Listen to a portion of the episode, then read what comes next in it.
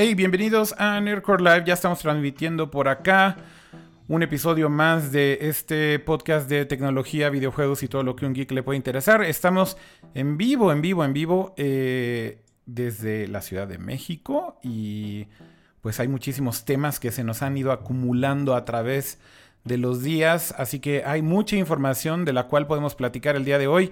Cosas de tecnología, de videojuegos, de redes sociales, de de todo. Hay de todo y hay para todos. Eh, y se va a poner bueno el episodio. Y por ahí les tengo una sorpresa también. Así que, em, pues ya estamos por acá listos. Eh, como siempre, el mismísimo, la leyenda, la leyenda viviente. La leyenda viviente, Kama, Ramsa. Oye, Nercor, dos, dos días seguidos, ¿qué pasó, eh? Güey, ya estamos on fire, güey. Está cabrón, güey. Dos días Primero semanas sin, sin subir nada, después dos días seguidos. ¿Qué más quieren? No, espérate, espérate, pero es que mi sorpresa justo es que, güey, todavía hay más contenido que está ahí esperando para publicarse, güey. What? Ajá. Es así, ni, yo, que... ni, yo, ni, yo, sé qué es. Ah, exacto, güey. Ni, ni ustedes saben. Creo que, yo ya sé qué es. Sí, pero, porque lo spoileré. Si sorprende. Lo spoileré, lo spoileré por un error en, en la mañana eh, Ah, ah yo creo que ya sé qué es. No lo vi, pero ya sé, creo, creo, creo. Igual, es que estaba grabándolo, güey, en OBS y pues mm. básicamente... me te vamos a transmitirlo también. No, no, no, me equivoqué de botón literal. O sea, cuando estaba terminando, güey, le piqué al botón de stream y streamé el último cacho. Y la neta no, no era mi intención, güey, pero luego ya lo borré ahí de todos lados. Me tardé un chingo en borrarlo porque estaba haciendo otras cosas. Entoné ahí se spoileré un poco, pero bueno, eso tiene que ver con ese contenido. Pero bueno, además de la leyenda viviente. yo, dije, ¿por qué Diantre está streameando solo a estas horas? Sí, No, no, no, fue un error, fue un error. Le entró la locura, va a estar de Britney Pelona, no sé. Bueno, eh, estaba presentándolos la leyenda viviente Kama, a.k.a. Ramsa. ¿Cómo estás, Kama? Muy bien, con mucho gusto de estar aquí en este show y ojalá les guste. Muy bien. Y también la nueva leyenda viviente, la nueva generación, la nueva sangre. Pato, pues mira, Pato todavía no soy tan leyenda todavía, o sea, sí me veo madreado, pero no tanto, pero... Pero ya eres leyenda viviente, Pato, porque sales en un comercial de Samsung, güey. Ya, güey, eres, eres, ya estás inmortalizado, güey, en el internet. Akira, no, no seas envidioso. no, soy envidioso, Akira, por Dios. No soy envidioso, güey, pero... Este, no, y aparte ese... Oye, a ver, espérame, espérame. Igual la gente no sabe ni, ni, ni de qué estoy hablando. Entonces, ¿dónde puedo poner el comercial? Es muy posible que no sepan. Está, yo creo que la manera más fácil, como está como no listado, este, eh, está más fácil que entres a mi Twitter. A ver. Y como el tercer tweet abajo, algo así. El tercer no he tuiteado tanto. Tweet abajo. Este, ahí debe estar. Ok, espérame, espérame, Con nuestras menciones ultra orgánicas. A ver, ahí voy, espérame. Bueno, a ver, pero cuenta el background de ese comercial. Entonces, el background de este comercial que todavía no sale pautado para todo el mundo, que posiblemente me van a odiar en los próximos días. Ajá. Porque pues es un anuncio de Samsung, ciertamente. Son tres clips distintos. ¿Por qué te, este... ¿Por qué te van a odiar, güey? A ver, güey, estoy ya en tres tweets abajo y no lo veo, güey. Está lo del ama, está lo del eco, güey. Está no puse de, lo de Huawei del día de la conferencia. No, sí va a estar por ahí. A ver. No está, güey. Hasta, hasta el último retweet que le di ahora. Ah, ya te vi, ya te vi. Luego, Ok, ok, ya, ya, aquí está, ya lo encontré. Eh, literal está que son uno, dos, tres. Le fallé y son cuatro tweets, güey. Ahí voy, güey. Dice, por fin les puedo presumir este video que hice con. Güey, no sé por qué no. ¿qué, le pasa a Twitter, güey, que no puedo darle Samsung presenta partido con Si no hablan en YouTube. Él no dejará de ver su QLED. Ah, ya, ya, ya, ya. Espérame. Ni siquiera para comer. ¿Qué, está pasando? ¿Por qué está corriendo? No despegarás la mirada. ¿Por qué está, corriendo, tantas veces, güey? Sabe que la mejor No sé en dónde está corriendo, güey. Samsung. No sé en dónde está corriendo, güey. A ver, ya, ya, si ya. Tan solo tuvieras un monitor QLED, podrías ver qué estuviera pasando. No tengo ni idea qué estoy haciendo acá, ni por qué tengo todos estos teléfonos. ¿Qué, estás escuchando, güey? No, sé qué está pasando. explicando poco a poco. Cierra YouTube. Ya, ya, no. Siendo que es el Era, era Twitter, güey. Era Twitter, güey. No era, no era, no era Chrome. Ok. Ok, ya estoy re bueno. reabriendo Twitter. Dios mío de mi vida. Ahí va, güey. Déjame poner, ya, ya, ya voy a poner aquí. Ahí está, güey. Ya, ya estamos ahora sí en Chrome. Eh, lo cerré por accidente. No, bueno. Ah. Tanta tecnología es demasiado para, Güey, no mames, para está terrible. Para la leyenda viviente es, es muy difícil abrir un link. No es que Twitter Por más no que le dije, güey. el link. No funciona en Twitter el link, es lo que te estoy tratando de explicar. y Claro no que funciona el caso, link.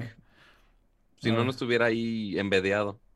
A ver, le voy a dar un clic en YouTube. Me abre otra ventana de Twitter, güey. Windows, what the fuck, güey. What? Es en serio, me está ¿Estás abriendo usando, una... el- ¿Estás usando el app o qué? Si estoy usando el app de Twitter y me abre una pinche ventana, Ah, es güey. por eso. No viene así en el menú de abrir en, en Chrome o abrir en tu navegador. Ya estoy copiándolo de otra pinche ventana de Twitter, güey, para pegarlo manualmente, güey, acá. Y ver tu, tu lanzamiento a, a la, al estrellato, güey, inmortalizado No, en un comercial de Samsung. A ver, ahí va. Ahora sí.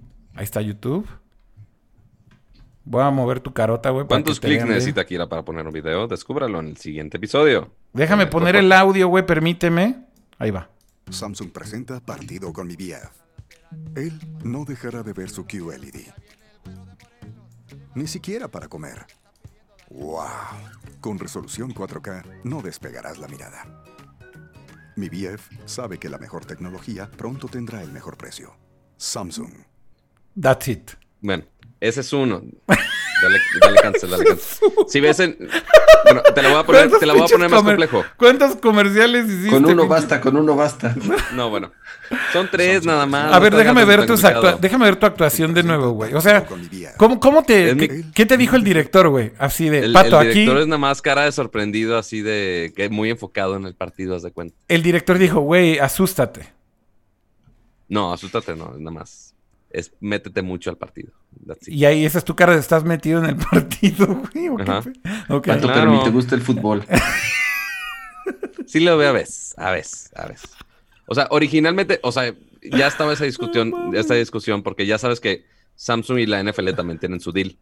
Ajá. Entonces, querían inicialmente ponerlo de partido de NFL. Dije, "Mm, no, no queda mucho con mi perfil. pero Ajá. Bueno, está bien.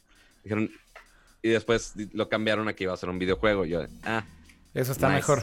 Ok. queda más ad hoc. Sí. Y después volvió al partido. Así, yo nada más llegué al set y nada más el partido de fútbol. Era el mismo clip de 10 segundos, una y otra y otra y otra vez. Órale. Entonces era de, "Mm, pues no era lo que estaba pensando, pero funciona.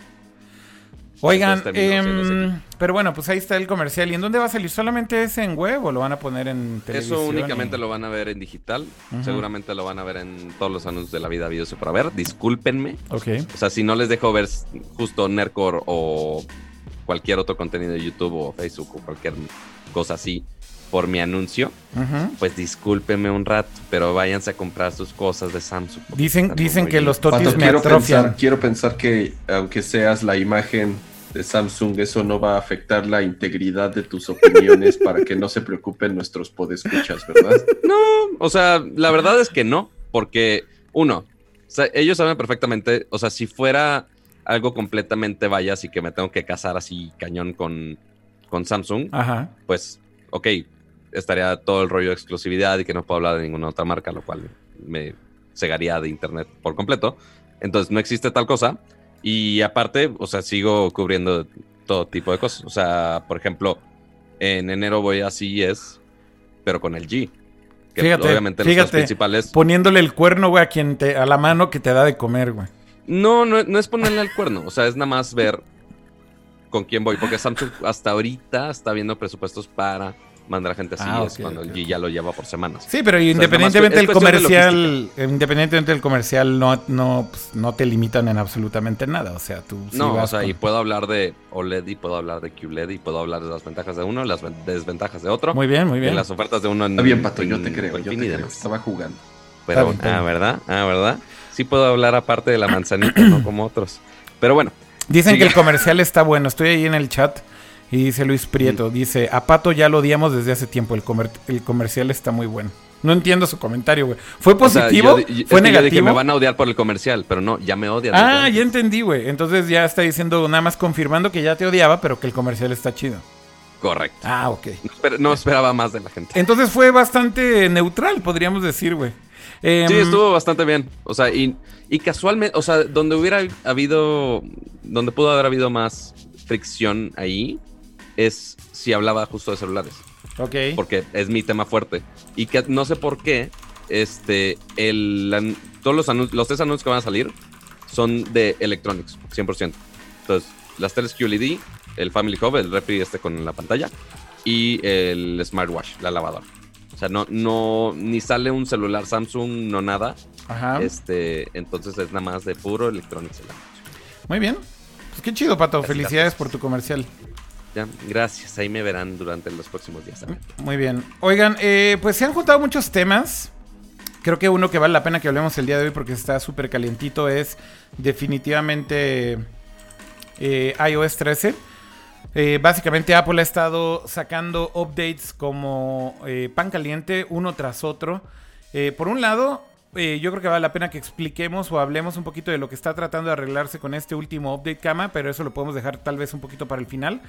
Pero a ver, Kama, yo igual ahori- ahorita antes de que iniciáramos el show justo discutíamos de esto, más bien lo mencionaste y decías que no recuerdas un rollout de un iOS tan accidentado como este, ¿no? Eh, y coincido, o sea, yo creo que algo similar había, habría pasado cuando se hizo el rediseño original, el de Johnny Ive, El del iOS 7. el de iOS 7, o sea, tenía mucho tiempo que no teníamos como un rollout tan, tan, tan accidentado, con tantos bugs, con tantos problemas.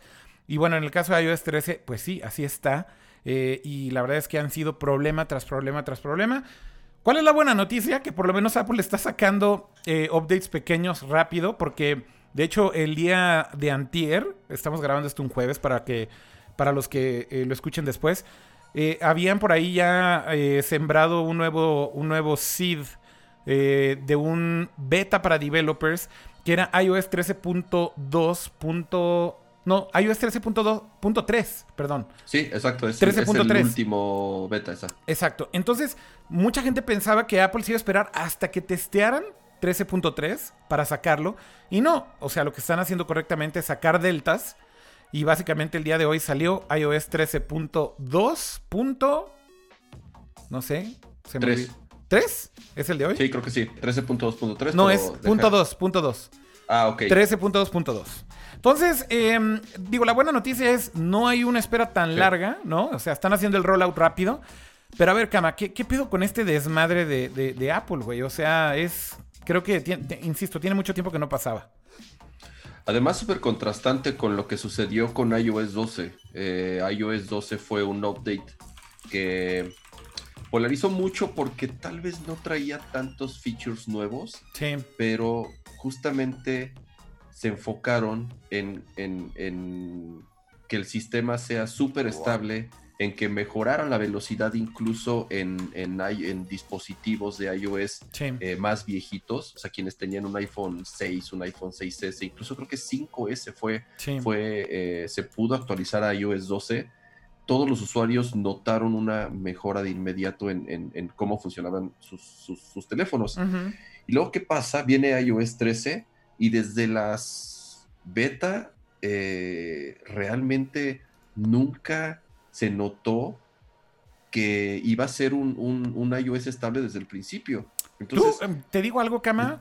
Yo ahí Ajá. sí no coincido porque cuando yo instalé el beta público de iOS 13, yo creo que por ahí del beta 4, ¿y te funcionó bien? y funcionaba bien, güey. O sea, No, no, estas sí- cosas, sí estas cosas que están pasando ahorita, por ejemplo, este último bug fixing enorme que hicieron de lo, de lo del multitasking, eso se rompió, güey, con yo creo que 13, 13 o 13.1, güey. Se Porque rompió con, no, se rompió con el, con el, con el pasado. Justamente se rompió con 13.2, con el 13.2.1. .1. Ok. Ajá. iPhone de se rompió. Eh, entonces, acuérdate, aparte estuvo bien raro, güey. Tuvieron que cancelar features ajá, que en teoría iban a salir para, para la primera versión del 13, Sí, porque mejor se pusieron a resolver problemas graves. Ajá. sí, sí. Y entonces había ciertas cositas importantes como lo de compartir audífonos, como eh, ciertas cosas de... Que eran features nuevos, by the way. O sea, esos son features nuevos de iOS nuevos, 13, features, la- la- eh, cosas, cosas nuevas, ¿no? Entonces dijeron, ok, vamos a aguantar ciertos features. Lo de la cámara, por ejemplo, justamente era, era, era- Lo de Deep Fusion, otra ¿no? cosa importante. Este, para poder darle estabilidad al sistema operativo y, y matar los bugs, ¿no? Pero, pero eh, a diferencia de años anteriores, sí ha sido muy accidentado y también los releases han sido bastante extraños, o sea, en días en los que Apple no acostumbraba a sacar updates, creo que sacaron updates en un viernes, Sí. creo que después sacaron otro update en un lunes, o sea, días raros, ¿no? Comúnmente siempre había un periodo beta eh, que por lo menos una semana se probaba eh, para obviamente ya sacar la versión final. Y ahorita no, o sea, se han dado cuenta que necesitan soluciones urgentes porque los problemas han sido eh, bastante importantes y, y se le ha hecho mucho ruido y justamente muchas de las malas reseñas o reseñas negativas tal cual que pudo haber tenido el iPhone 11 se referían al sistema operativo, o sea, decían, el iPhone 11 es un gran hardware, pero desgraciadamente iOS 13 ahorita, incluso, bueno, de hecho, sobre todo en la primera versión, es un En la, desastre. en la ¿no? 13, ¿no? Entonces, a quienes tenían un iPhone de generaciones anteriores les decían, aguántate, no lo actualices todavía, ¿no? Cuando compras un iPhone 11, ya venía por default con iOS 13. ¿no? Sí, sí. Entonces, ¿qué pasó? Salió el iPhone 11, a los pocos días salió un update, ajá, tuvieron que frenar ciertos features y ponerse a trabajar en sí, mejorar la estabilidad del sistema operativo. Sí, de acuerdo. Es lo que pasó justamente en uno de esos updates eh, que salieron ahora sí que... Un delta de, de- del, Es- del punto. El ¿uno? 13 el 13.2. No, más bien 13, 13, 13.1, más bien. Esa- no, el, el 13.1, no, sí, o sea, sí, pero el, pero el bug este raro El del salió en el multitasking. update pasado. Ajá. Sí, pero- el del el, de el acuerdo. que te cerraba las apps en De el acuerdo, background. ¿Qué es lo que acuerdo. sucedía? En el update anterior, en 13.2, Ujú, ajá, ujú. salió un bug, 13.2.1 salió un bug en donde todas las aplicaciones que estaban corriendo detrás se cerraban. Ajá. O sea, si tú cambiabas a otra aplicación, Bueno, no se cerraban técnicamente porque de hecho en el multitasking cierran seguían como abiertas, tal. más bien como que se reiniciaban cuando regresabas a ellas, ¿no? Sí, o sea, eh, iOS tiene un manejo de memoria muy particular, ajá, que dependiendo del tipo de aplicación y dependiendo de las tareas que están ejecutando, sabe o más bien maneja Administra de la forma memoria. in- inteligente exactamente cómo matar ciertos procesos para eh, conservar memoria y sobre todo conservar batería. Entonces, este update anterior, digamos que eh, eh, eso estaba súper agresivo. Entonces, prácticamente mataba eh, cualquier aplicación, o sea, Sí. sin importar qué tarea estaban ejecutando. O sea, algo tan básico como YouTube o Twitter, cuando tú te cambiabas a otra aplicación y regresabas, te regre- o sea, ya no estaba en la última parte donde te habías quedado. Si habías hecho una búsqueda, se perdía. Si habías, si estabas ah, escribiendo un tweet y no lo habías mandado, se borraba. Entonces, eh, Muy molesto, Evidentemente muy molesto. era un error, ¿no? ¿Y Sí, qué sí, pasó? Estuvo así, pues, como una semana más o menos ese update y apenas hoy, insisto, en un día raro, en jueves, o sea, no, no es, no es. Yo creo que, yo creo que lo que les están diciendo es, güey, tienen fixes, güey, hagan shipping, güey. O sea, ¿para qué dejarlo ahí esperando, no? O sea, tam- también no, no, no no entiendo el sentido de que lo tuvieran que dejar esperando. Pero ese en particular, el del multitasking, sí me pasó toda la semana. Y cuando Marco Arment empezó a tuitear acerca de esto, como que le empecé a poner más atención y, y se hizo más notorio, güey. Porque algo sentía que estaba roto, güey, y no lograba entender qué diablos era. Y cuando vi el tweet, empecé a poner atención al multitasking y dije, güey, esto está mega roto, güey. O sea, era literal de. Abrías una app, eh, lo dejabas en ese view de, no sé, DMs en Twitter, te cambiabas a la otra app, regresabas, refrescaba Twitter desde cero, güey.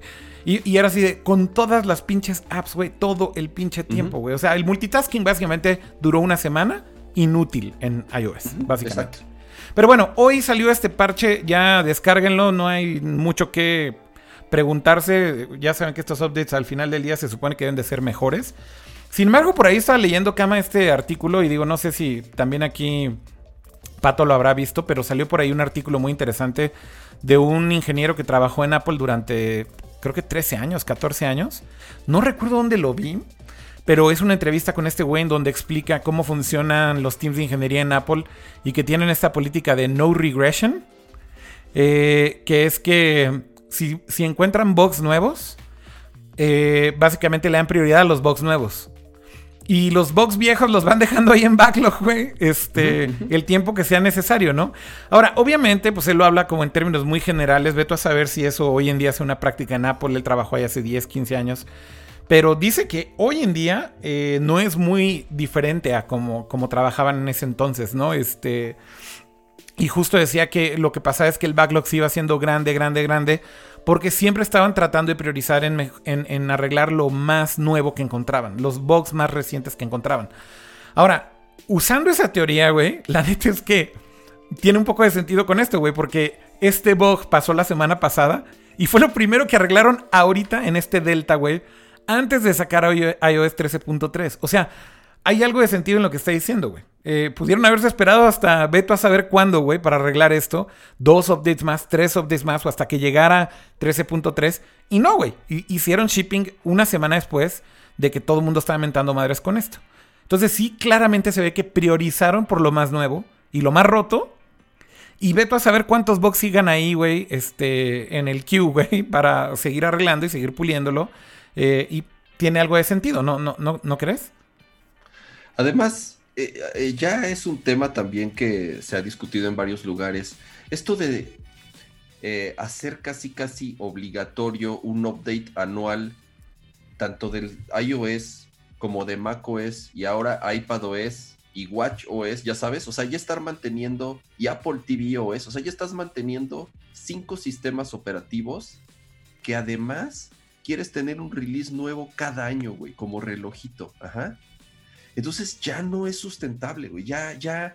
Además, ni siquiera creo que es necesario, güey. O sea, realmente los updates y los brincos que hay de un iOS 12, 13 o 14 o de un macOS este, Sierra, High Sierra, Catalina, bla, bla, bla. O sea, ¿me entiendes? Entre, en- o sea, creo yo que no es necesario estar haciendo ese update cada año. Más o menos, ¿no, Kama? No lo sé, a lo mejor en el iPhone, güey. A lo mejor en el iPhone, porque en el iPhone sí es tu producto flagship y es el que más ruido hace, güey. O sea, hoy en día. un Ajá. major update cada Claro, año. o sea, para Apple. Pero sí, es que, a ver, vez es- a- eh, creo que aquí también podemos meter al tema Android, güey. A ver, Apple no se podría dar el lujo hoy en día de no hacer un major release cada año, güey, cuando su competencia directa, güey, que es Android, hace un release ma- eh, major cada año.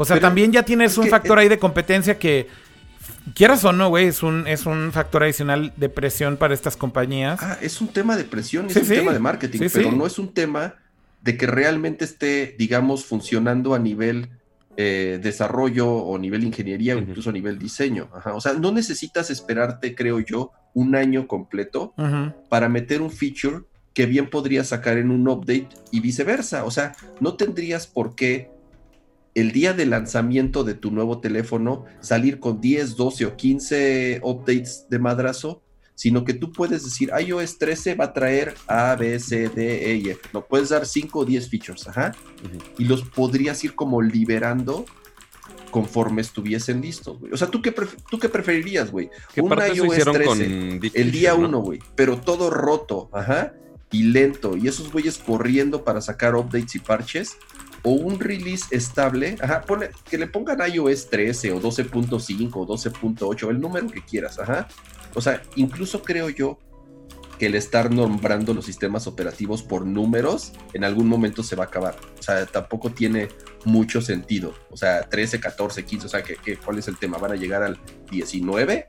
O sea, también yo no creo que tenga mucho sentido. Más bien, eh, eh, haz tus releases basados en features conforme los vayas teniendo ya perfeccionados y entonces más bien y no lo haces de madrazo cada año sino que lo vas escalonando a lo largo de todo un año y así también el desarrollo es mucho más insisto en, tema de, o sea yo sé que si le dices esto a, al team de marketing te van a decir no güey eso a mí no me sirve güey Que quién sabe qué tanto ayude ahí al desarrollo, ¿eh? O sea, porque para features pequeños, o sea, bueno, no, no voy a decir pequeños porque ya, o sea, no, no tan major a comparación de todo un sistema operativo. Este, quizás sí los puede hacer de manera iterativa. Oye, pues en un update pusimos Deep Fusion. Ok. Oye, que en un update agregamos nuevos animoji. O no sé. O sea, cualquier feature que quieras. Pero, por ejemplo, si sale un feature de, oye, optimizamos todo el sistema operativo, por más que tú quieras ponerlo en ese, en ese streak de, en ese sprint, mejor dicho, tan corto, posiblemente ese tipo de features no los pueden sacar así. Más bien, ahí sí tendría que esperar a un major release. No, Entonces, adem- quizá, quizá algunos major releases con cambios grandes que sí afecten a todo el OS. Ok, sí hacerle un major release. Pero Pato, tú has visto, eh, o sea, tú has visto esos brincos, o sea, esos brincos de OS, ya sea en. Android o en iOS, Ajá. así tan drásticos, han sucedido tal vez tres o cuatro veces. O sea, me refiero, o sea, obviamente si tú comparas iOS Ah, yo sé, 3 sí, sí, sí. con iOS 13, o sea, y metes 10 releases de, o sea, entre cada uno, pues sí, tú puedes decir, güey, es completamente diferente. Pero de un año al otro, ajá, realmente no la tanto. diferencia es, es incremental, o sea, no es tan notoria.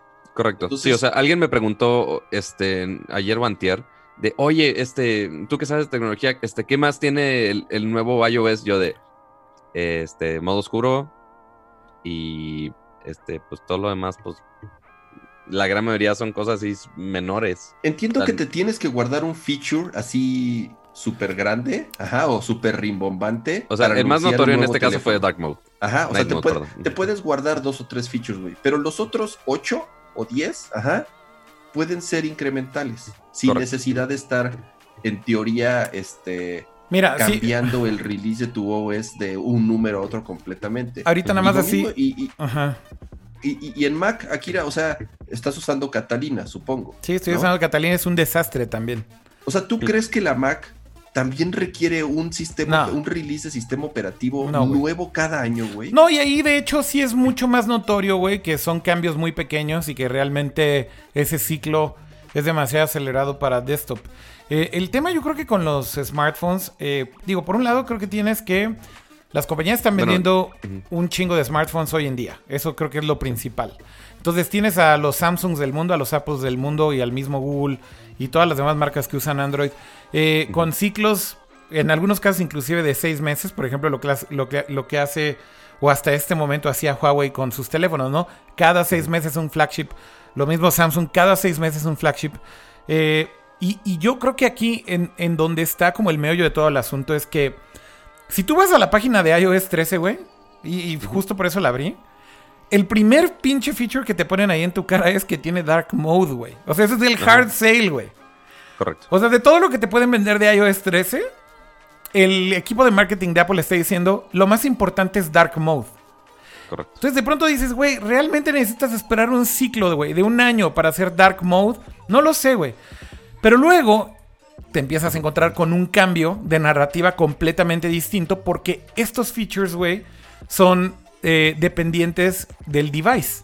Eh, eh, entonces, por ejemplo, aquí, por ejemplo, dice Hiking Mono, güey. Entonces, ok, tienes este nuevo efecto para hacer tus fotos monocromáticas y hacer el cropping perfecto y no sé qué. Fine, nada más que este feature, güey, sorpresa, funciona increíblemente bien en el iPhone 11, funciona decente en el iPhone 10S, funciona en el iPhone 10 y no funciona de ahí para atrás, güey. Correcto. Entonces, eh, de, de nuevo, aquí un poco es. También entra la parte ya de. Tenemos que vender teléfonos, güey. No, claro, y además, sa- ¿sabes qué es lo más triste, güey? Que iOS 13, güey, es un gran release, güey. O sea, creo que es de mis, o sea, si lo veo como, como release tal cual, es de mis favoritos, güey, ¿me entiendes? Lástima que, está, que estuvo tan accidentado, güey, y que ha tenido muchos problemas. Que Porque en sí iOS 13 está bien chingón, güey, está bien completo y tiene un chingo de cosas que son de quality of life, ajá. O sea, el, el, el share sheet, la, la, la hoja de, de- para Del compartir, bienestar digital, como lo llaman. es, es la mejor de todas. Entonces, este, tiene un chorro de detallitos que ni siquiera los presumen en la página principal, insisto, porque no son tan flashy, no son tan Sí. llamativos o no son tan, tan rimbombantes. Este, pero es un gran release, ajá, mi favorito en los últimos años. Opacado por, por, lo accidentado, güey. Opacado por todo este. Por, por lo accidentado o sea, que opacado por tantos bugs, güey. ¿no? Y, y que ahorita que estaba pensando en el- lo de desarrollo, creo que ya sé por qué tiene que ser major release. O sea, no, no pueden hacer una actualización con un feature grande cada poco tiempo. Yo creo que es más por el soporte de los demás apps. Porque es relativamente más estructurado y mm, yo creo, bueno, Akira me podrá decir, este, un, creo que es más sano mentalmente para un developer decir, ah, ok, vamos a hacer soporte para la última versión de iOS iOS mm, lo que sea, ok, cool. Pero a las dos semanas, ah, oye, salió un- otra nueva versión, madres, checar si funciona o no, si es estable. en- o sea, independientemente de qué feature sea, ya para los developers es de, oye, vamos a checar si con la nueva versión, aparte que agregaron un nuevo feature, quién sabe si cambiaron algo más y que rompe eventualmente el app. Quiero pensar que también de ese lado podría afectar a developers. Sí, o si sea, lo hacen tan, tan frecuente. hay cambios que evidentemente son, y también ahí creo que Jaime tiene mucho conocimiento, hay cambios que anuncia o telegrafía Apple con mucha anticipación a los developers. Por ejemplo, ¿cuánto tiempo llevan con todo este rollo de las apps de 32 bits a 64 bits? Eh, pues tratando de advertirle a los developers que va a llegar un momento en que simplemente no van a funcionar. Entonces no te queda de otra más que eh, rehacer tu app o recompilar tu app o, o- o actualizar lo que tengas que actualizar. Hay APIs que, por ejemplo, descontinúan. Eh, en el caso de Apple, también algo muy sonado para developers que, que usan eh, gráficos en 3D. Eh, OpenGL básicamente está ya eh, descontinuado a partir de iOS 13. Y básicamente ahora, pues en teoría todo tiene que ser en Vulkan. Aunque eh, hicieron ahí también como algo intermedio. Porque las apps que usan OpenGL técnicamente no se rompen por completo. Porque están como emulando todavía esto. Yo creo que dándole más tiempo a los developers. Porque también eh, dije Vulkan y no es Vulkan, perdón, es Metal, güey, en, en el caso de Apple. Metal es el motor. Em, y en teoría debimos de haber migrado los que tienen apps, ¿no? A, a Metal. Y la gran mayoría no lo hicieron. Entonces también como que Apple se dio cuenta que tenían que dar como algo intermedio. Eh, originalmente se había entendido como que se iba a romper por completo una app que tuviera... eh, que, estu- que estuviera usando OpenGL que no subiera el metal. que no estuviera en metal y entonces hicieron como este intermedio en donde dijeron, bueno, lo vamos a emular y puede seguir funcionando tu app, pero yo creo que en algún momento sí van a terminar matando este eh, OpenGL. En- entonces, en este tipo de cosas, insisto, te dan tiempo y ahí se entiende que son ciclos largos porque evidentemente el developer re- requiere de tiempo para poder hacer esos cambios. Entonces ese sí es un factor adicional del, eh, digamos, del ciclo, ¿no? Que necesitan... Pero pocas veces, pero pocas veces se dan esos brincos tan drásticos. güey. Más o menos, Cama, porque en APIs, por ejemplo, a cada rato están quitando cosas, cambiando En, cosas. en API sí, pero, pero también hasta, digo, en el caso del- de la muerte, o sea, de matar aplicaciones de 32 bits o que eh, ya no puedan. Ah, Eso lo han este, dicho con mucho tiempo. Eso, Exactamente, o por ejemplo, justamente cuando introdujeron Metal, ¿hace cuántos años introdujeron Metal? no? Yo sé, yo sé. Así como hace algunos años introdujeron eh, Swift, en algún momento ya no van a permitir aplicaciones en desarrolladas Objective-C. en Objective-C. Seguro. O sea, eh, pero, pero ese es un cambio de, de, digamos, de casi, casi, este, de, o sea, muy De años, grande de años, de años. eh, en- Exactamente, entiendo el punto y años. tal vez, o sea, mi, mi- mi único punto de tratar de decir que también el factor de los developers, como decía Pato, sí es válido, es que sí hay muchas cosas que necesitan preparar los developers sus apps para los releases. Por ejemplo, en el caso de Dark Mode, a muchos de los partners eh, muy cercanos a Apple sí les dieron visibilidad de esto con tiempo y les dijeron prepara tu app de esta forma para que en el día del release pues un montón de apps tengan Dark Mode disponible. Entonces, En teoría, para eso es WWDC. pues sí, o sea, en teoría parece WWDC eh, y, y justamente anuncian ahí muchas de las cosas para que tengas el tiempo de adaptar tu aplicación. Sin embargo, eh, sí creo yo que hay una gran discusión, eh, yo diría que en toda la industria a nivel developer, de este eh, ciclo tan acelerado, ¿no? Para poder pues no sé, justificar eh, tal vez las ventas de sus iPhones. Insisto, yo creo que en los devices se justifica mucho más. ¿Cómo puedes sacar un teléfono que tiene ciertas funciones especiales? Pues evidentemente van de la mano con el software. Entonces ahí sí, pues no hay de otra, güey, más que agregar esos features. Porque cada año, güey, que quieres vender otra vez un teléfono nuevo, necesitas el software que soporte el nuevo hardware que estás poniendo, ¿no? Ahí sí, pero a ver, el feature principal de este año fue Dark Mode, güey. No me digas que Dark Mode, que Dark Mode requiere del hardware del iPhone. No, no, 11, güey. obvio no, obvio no. Pero, pero, pero Es que regresa. justo ahorita el problema es que ya el hardware, como no ha cambiado tanto, pues ya es muy difícil únicamente guiar las ventas de en hardware. Pues ya tiene que ser algo más de software, pero pues no, tampoco ha habido un gran cambio. Yo, yo lo, lo que veo es que sí fue un release como muy precipitado. Digo, con esto que decía Pato de, de, de los developers, inclusive para los developers, güey. O sea, yo creo que también muchos developers sufrieron bastante con algunas cosas de este release. Y se siente, güey. O sea, hay apps que se sienten que están rotas de cierta forma o que no funcionan tan bien como antes. Entonces, vaya, no sé, güey. Apple yo creo que no tiene de otra, insisto. Android, su competencia número uno. Hace ciclos anuales, ellos ya no tienen de otra más que seguir haciéndolo. Cada año sacan un nuevo teléfono, tienen que seguir haciendo software nuevo para ese teléfono. Eh, estoy de acuerdo en que el balance entre calidad y velocidad o nuevos features es difícil de, pues, no sé, ajustar. Pero yo creo que a final de cuentas con el, pro- con el, con el, pro- con- ¿cómo decirlo? Con el objetivo de tener una mejor experiencia de usuario, creo que sí van en contra, ¿no? O sea, entre más pendejadas hagan, entre más cosas le avienten, entre más features hagan y entre más ajustados sean esos, pues tal vez sprints que tengan en un año completo, ¿no? Entre más cosas quieran hacer para el siguiente año, pues evidentemente yo creo que el resultado es este, güey. Cuando salió iOS 12, hicieron mucho énfasis en decir que era un release de performance. Y que era un release para perfeccionar iOS y que era un release para arreglar bugs, que era un release para hacer que devices viejos funcionaran mejor. Y era cierto, güey. O sea, eh, iOS 12 no tenía muy nue- nuevas cosas increíbles, pero ¿Y cómo lo recibió la gente, güey? súper bien. Súper bien. O sea, tú, la- a la gente que le importó más, güey. El, el, Que su sea, iPhone el performance o 5S, los güey. Que su iPhone 6, güey. Este funcionó mil veces más rápido, güey, que lo que estaba. Bueno, no mil veces más rápido, pero un 100% más rápido que lo que estaba antes, güey. O sea, por supuesto que eso es mejor, bien, mucho más eh, eh, positivo y me- mejor recibido, sin duda alguna, güey. Performance, calidad, menos et- etcétera. O sea, coincido en, en- en- en ese punto, ¿no? Pues sí. Entonces, bueno, bajen, bajen el último update de iOS eh, 13.2.2. Eh, arregla un, un error bastante importante que, que se les coló por ahí.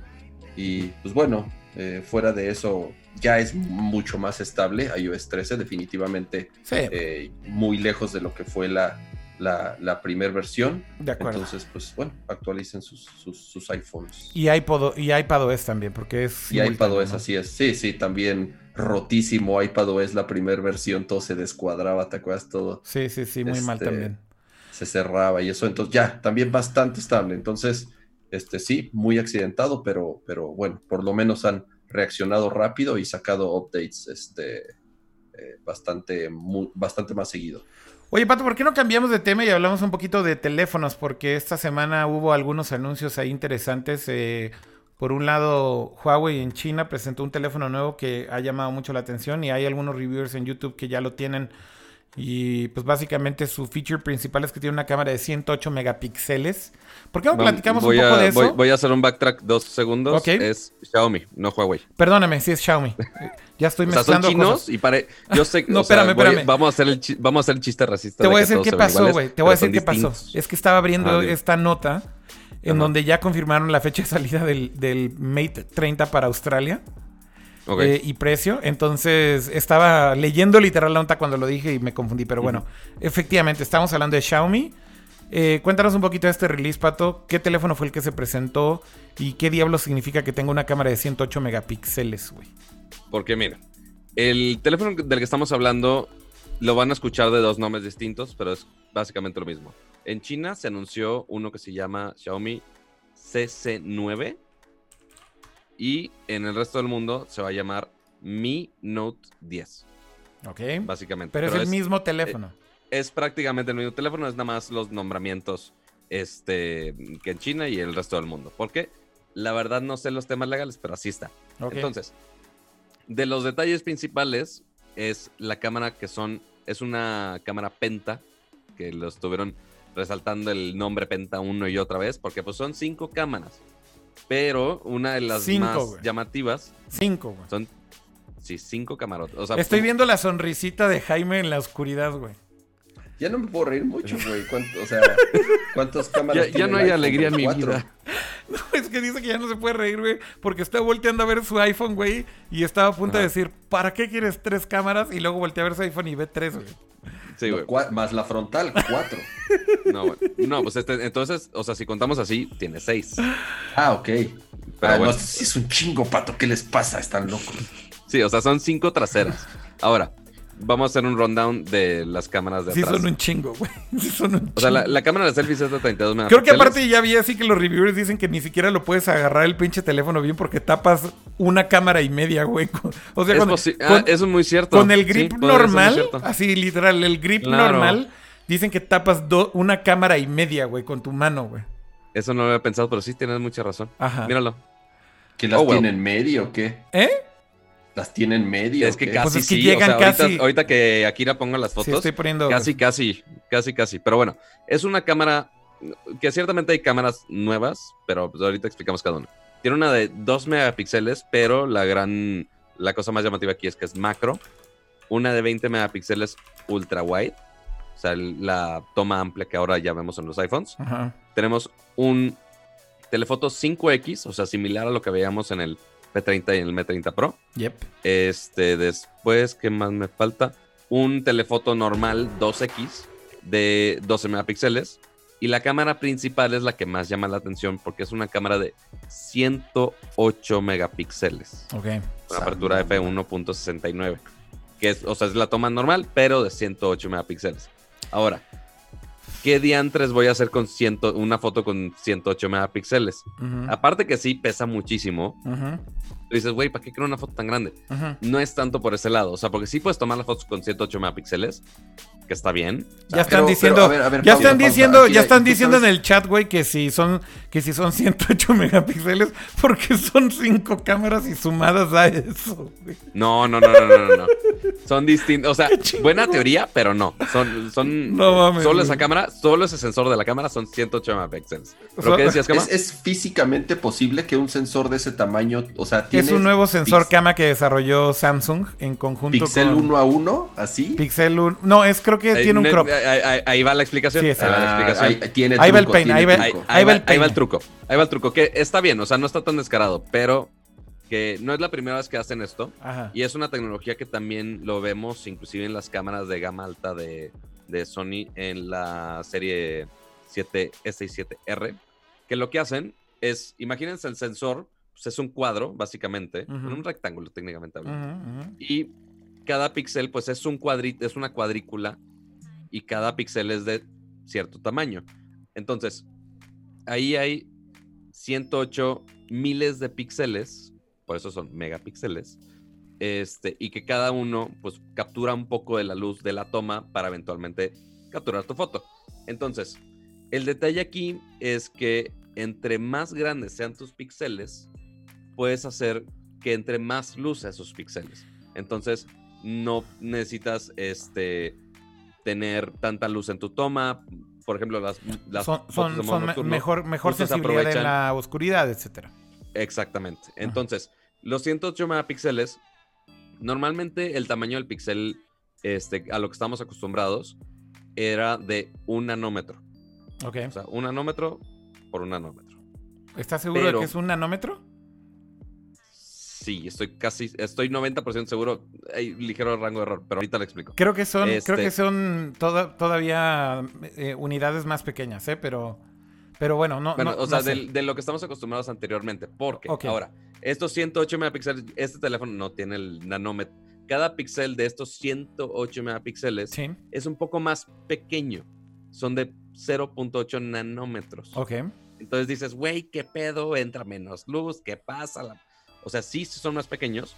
Entonces, todos esos megapíxeles se pueden aprovechar mucho más en cuestiones donde hay mucha luz. Entonces, cuestiones exteriores donde casi casi te sobra luz, se pueden aprovechar al 100% esos 108 megapíxeles. Pero, ¿qué pasa si quiero tomar una foto en condiciones con poca luz? Ok. Lo que, hace el- lo que hacen con el hardware y el software, igual como la, hace la cámara la 7, Alpha 7C2 de Sony, lo que hacen es que ese sensor de 108 megapíxeles, básicamente los cuadritos los juntan, los píxeles los juntan en cuatro, entonces básicamente el 108 lo divides entre cuatro, entonces te queda una foto, si no me equivoco, es 27 megapíxeles. Sí, más o menos. O sea, es Este, como un upscale ahí truculento. Pues no truculento porque sí funciona físicamente. o Y sea, sí funciona en hacen- ciertas condiciones. O sea, es que justamente ahí lo que tratan de hacer ver es que, como dice Pato, en ciertas condiciones sí 27 estás usando los 108 Ujú. y en otras condiciones, güey, pues sí es una especie de combinación. Más bien es como una especie, no, no es un crop. Bueno, sí es un crop, ¿no? Eh, no, no, no, porque no es un crop realmente. no. Más bien, simplemente sí lo divide en cuatro, tal cual como lo está explicando Pato, es lo mejor como se explica. Sin embargo. Kama, algo que debo decir es, yo vi unos videos de algunos de los eh, youtubers que reseñaron el teléfono y algunas Ajá. fotos. y una cosa que me llamó muchísimo la atención, Pato, y que igual creo que tú has de haber visto más a detalle la presentación es eh, el efecto de profundidad, el hacer como este boca o el bokeh Sí. en las fotografías. Eh, mucha gente podría pensar en las fotos de, de- que, produce este Mi Note 10 son un portrait mode y que está analizando eh, eh, los objetos calculando la profundidad como típicamente se hace con portrait mode cuando tienes dos lentes o tres lentes o un arreglo de lentes cómo funciona el iPhone o ahora también en el Pixel o cómo funcionan los teléfonos de Samsung Eh, o que era software tal vez no en donde simplemente detecta el borde o el contorno y en este caso no. Eh, lo que están haciendo es que con todos esos pinches lentes que tiene la cámara y el tamaño del sensor, realmente es eh, una fotografía que está saliendo ópticamente, o el efecto está saliendo ópticamente como es el efecto de un bokeh normal. Y el resultado O sea, es... no, no es como lo, lo que veíamos en muchos teléfonos y no es que seguimos viendo muchos teléfonos, que vilmente es, ah, oye, tú sales bien, todo lo demás vamos a ponerle un blur culero y ya, ¿no? Bueno, a ver, es que el tema de la profundidad de campo tiene que ver más bien con el lente, con la apertura, con la velocidad en que, en que sacas la foto, etcétera. Pero más bien con la apertura eh, es, es Sí. lo principal. Pero justamente la profundidad de campo en software y en teléfonos, típicamente, más bien en teléfonos, típicamente estaba haciendo vía software. O después con los, con los teléfonos, insisto, con cámaras múltiples, si era ya un cálculo aproximado de profundidad para poder hacer el recorte y entonces generar el efecto. Sin embargo, el efecto seguía siendo digital. Este, o sea, básicamente, con calcular en dónde está el objeto o la persona, entonces ya podían decir, aplícale el blur, güey, pero el blur básicamente es un pinche blur de software. Como cuando Sí. en Photoshop, güey, agarras y le pones un blur gaussiano este, a, a tu fotografía y, y la haces que se vea borrosa. En el, en, el, en el Note 10, según entendí, Pato, realmente las fotos sí están saliendo con este efecto, pero de manera óptica. No es un portrait mode como tal, ¿correcto? La verdad, no sabré decirte porque eso no lo chequé tan a detalle. Ah, madres. ok. Pero lo que sí afecta mucho el, resultado del efecto bokeh Ajá. es el tamaño del sensor. No, no cuestión de megapíxeles, sino el tamaño físicamente de cuánto, cuánta fracción de pulgada es el sensor. Eso también afecta eventualmente al resultado de qué tanto se nota la profundidad de campo. Que sí, este sensor, si no me equivoco, es un sensor un poco más grande a lo que estamos acostumbrados en los demás teléfonos. Sí. Entonces, eso puede ayudar muchísimo más a que te dé un efecto bokeh natural este, y de la que sale de la óptica directamente del teléfono. Sí. Bueno, pero. Pero eso sí lo tenemos que probar. La verdad, no lo he leído tanto, no lo he checado tanto, ok. pero eso, el sensor sí puede ayudar ahí. De hecho, Pero ¿sabes? entonces, Eh, en, donde, en donde vi esto, por si les interesa verlo y justamente cómo, cómo se ven las pruebas y demás, es en este canal de YouTube que se llama eh, Mr. Who's the, Who's the Boss? ¿Cómo se llama? Ah, olvidé. Sí, sí, es, es un youtuber bastante famoso en Inglaterra.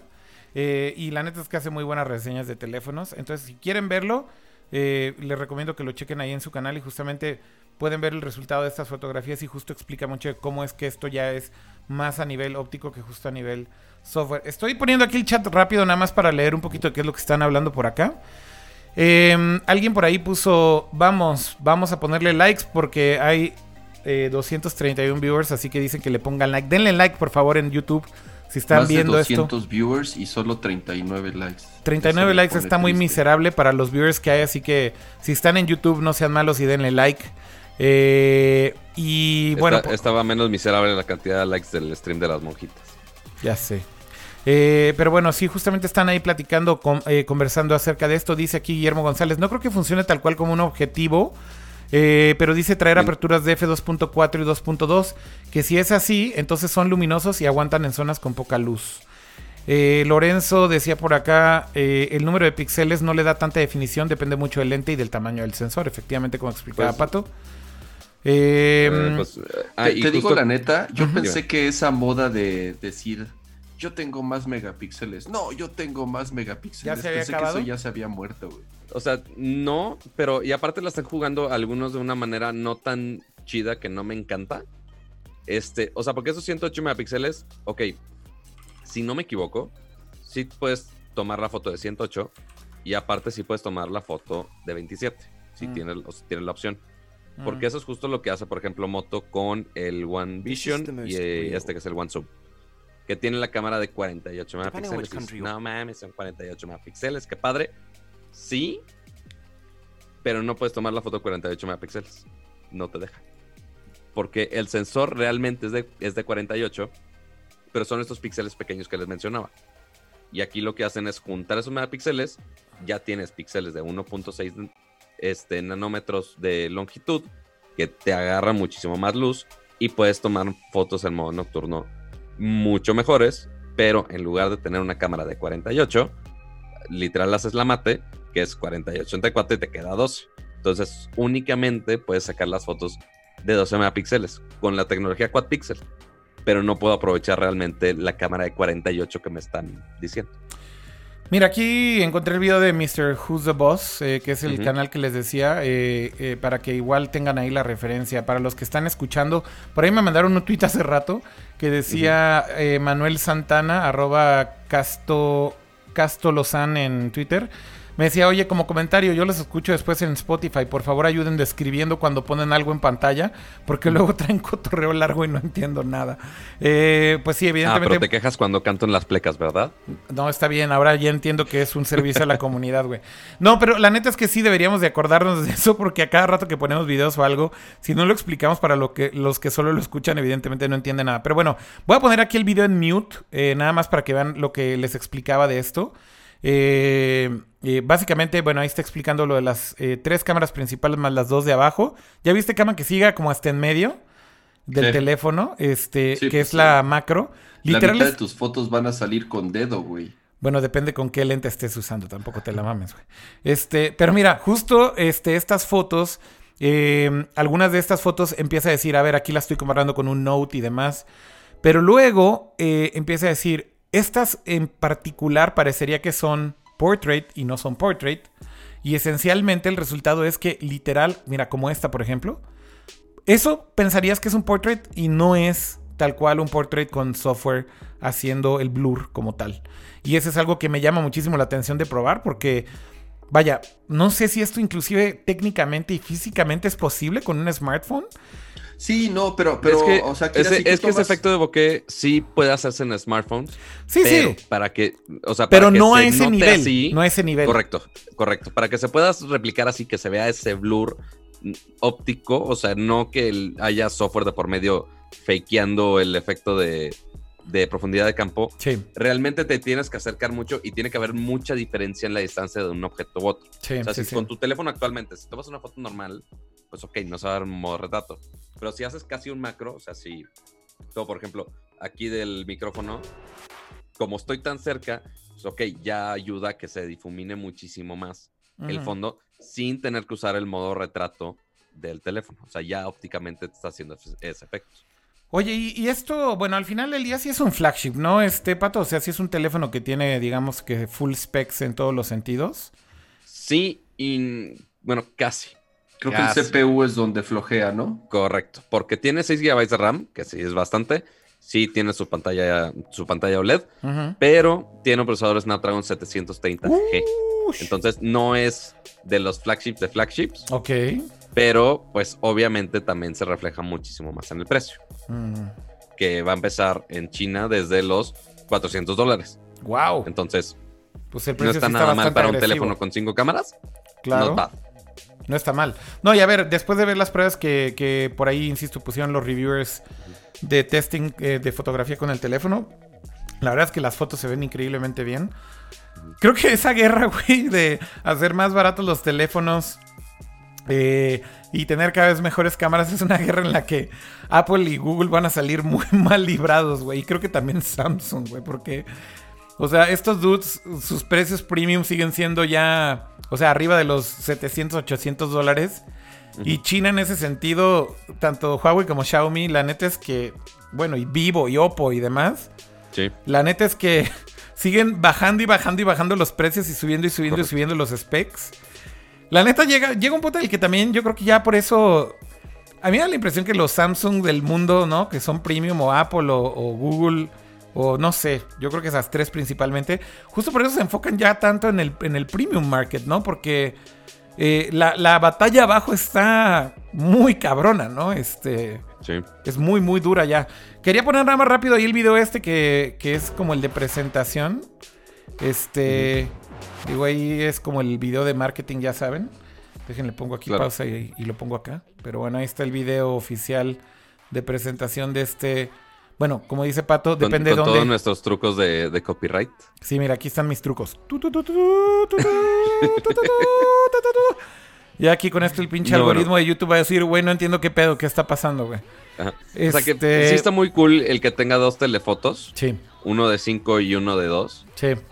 Porque a veces sí estoy en. O sea, por ejemplo, en algún momento estaba, estaba probando la cámara del Zoom, del One Zoom, y decía, ay, güey, 3X es demasiado pero la normal es muy poco. Entonces quería el in-between y no podía. Este, pero pues bueno, ahí ya tienes la opción de 5 y 2. Entonces sí eh, ayuda un poco. Ya cuando tengamos zooms este, mecánicos dentro de los celulares, Ajá. ya se va a poner más interesante el asunto. Oye, aquí no expliqué el chiste de, de- de que estaba poniendo mi jeta encima del video para que no nos detecte el algoritmo de YouTube. Para los que no, no lo vieron y solo lo están escuchando, fue lo que hice. Es que, si, solo escucharon el tu, tu, tu, tu, sí, exacto, es, soy... es, Akira moviendo su cámara encima del video para que no nos demoneticen nada. Exacto. Y ya estamos viendo otro video. Pero bueno, ese es el CC9 y también... CC9 o, o, ¿cómo se llama en América? Mi Note 10. Que conste no confundir CC9 con CD9. Es una boyband medio chafona. Pero entonces es lo que hay. Este, ya cinco cámaras es la realidad. Ya cuántas cámaras vamos a necesitar en nuestros teléfonos, la verdad es que no sé. Pero Sky's the limit. Habrá que probarlo. A ver si llega a México en algún momento de la vida. Oigan, eh, hubo otro lanzamiento de otro teléfono esta semana, ¿no? Este, Pato, creo que por ahí además de este lanzamiento de Xiaomi hubo uno más. ¿Cuál, ¿De cuál hablamos? ¿De cuál de todos? Porque hubo varios que llegaron aquí en México y otros a nivel global. Exacto, entonces creo que a nivel global hubo uno más, si mal no recuerdo, o estoy confundido. Ya no sé, si tú no sabes, yo menos. Ok, entonces más bien creo que fue releases ya locales, ¿no? Este, hubo un evento de Honor, ¿no? Me parece aquí en México, hace una semana, semana y media, ¿cuánto tiempo fue? No, de, de Xiaomi también. Ah, fue de Xiaomi también el que fuiste. De, de esta semana, esta semana hubo de Xiaomi. ¿Y o sea, el de, Honor no fue hace una semana? ¿De qué, perdón? ¿De Honor? Pues al menos a mí no me invitaron, no, No, sé. no manches, Pato. Creo que ya te eché de cabeza aquí, güey. Bueno, no sé, según Sí, yo fue- hubo un evento la semana pasada, pero bueno, si tú no sabes, mejor ni siquiera hablemos de ello, güey. No, no tiene ningún pedo, güey. O sea, de lo que hay. Ajá. O sea, creo que no, no me acuerdo si ya hablamos de ello o no. O sea, de los Moto G8 Play y G8 Plus, que ya están aquí en México. Ok. Este que aquí los tengo y tengo que reseñar, aquí están todavía. Este, después hubo un evento de Xiaomi, si no me equivoco fue antier o ayer, ya no sé en qué día vivo. Eh, no, no es cierto, antier porque estuvimos en Amazon ayer. Eh, donde anunciaron igual otros equipos son gama media, pero igual son muy buenas opciones que son la, la gama Redmi, pero pues igual cuestan 8.500 pesos, 6.500 pesos, que pues igual es la filosofía de Xiaomi de dar muchísimas funciones a un precio, on- precio honesto. Como ¿Y llaman, cuáles ¿no? son, cuáles son estos modelos que, que sacaron en México, Pato? Este, siempre la riego con los nombres, así que lo voy a checar dos segundos. Pero si no me equivoco, es el Redmi Note 8 Ujú. y Redmi Note 8 Pro. Ok. Muy bien. Entonces, este, sí, Redmi Note 8 Pro, que tiene su pantalla Full HD 6 6.53, Gorilla Glass, una batería de 4500 mAh.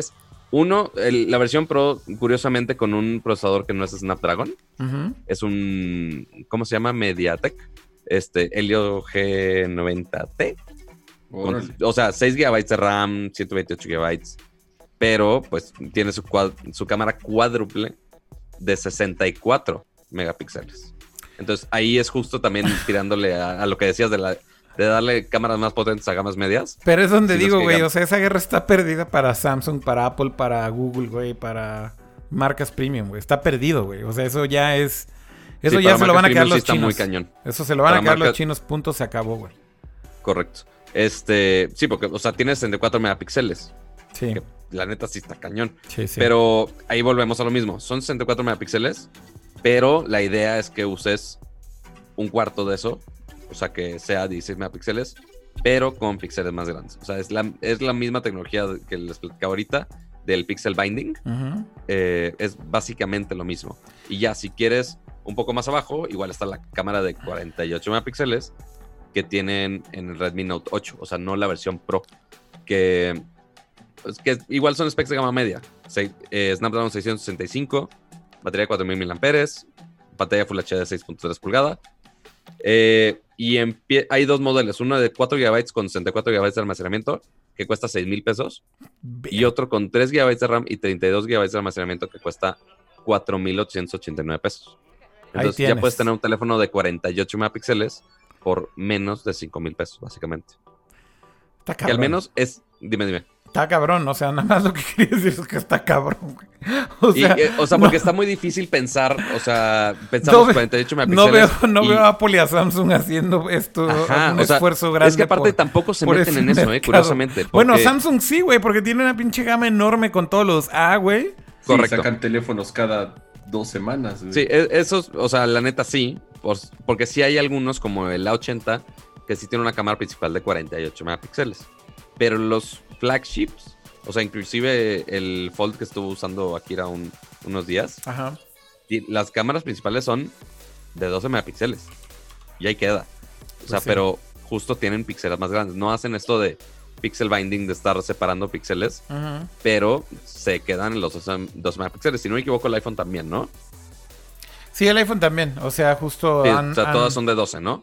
Creo Sí, que son, dos. son de Y dos. Ya lleva varios años ahí. Sí, sí. Exactamente. Pero pues también Sí, porque la verdad es que no es necesario. O sea, no es necesario por el tamaño mejoran- del sensor.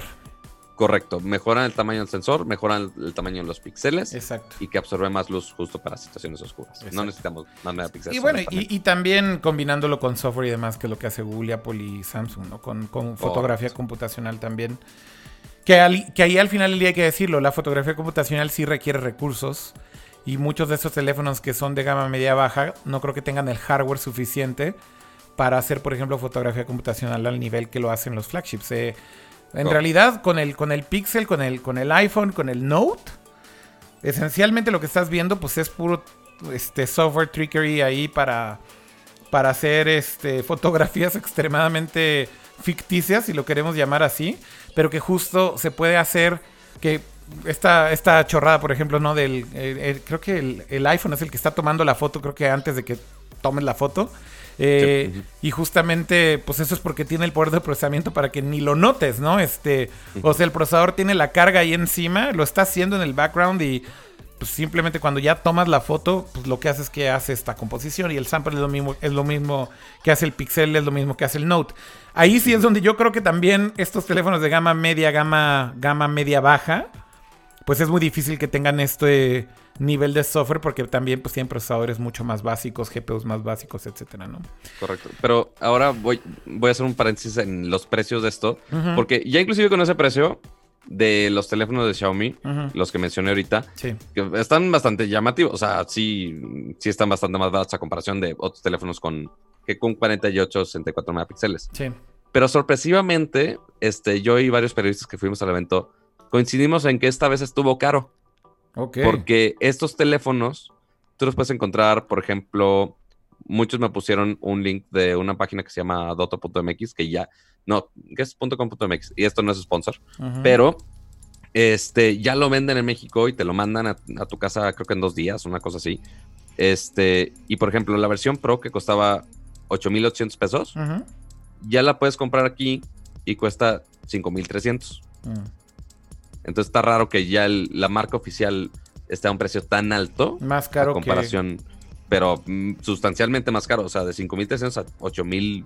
que... Aquí en, el, aquí en el chat está diciendo Adriel, dice, inclusive el mismo Redmi Note 8 te lo consigues hasta en 4 mil pesos. Yo compré el mío en Doto. Correcto.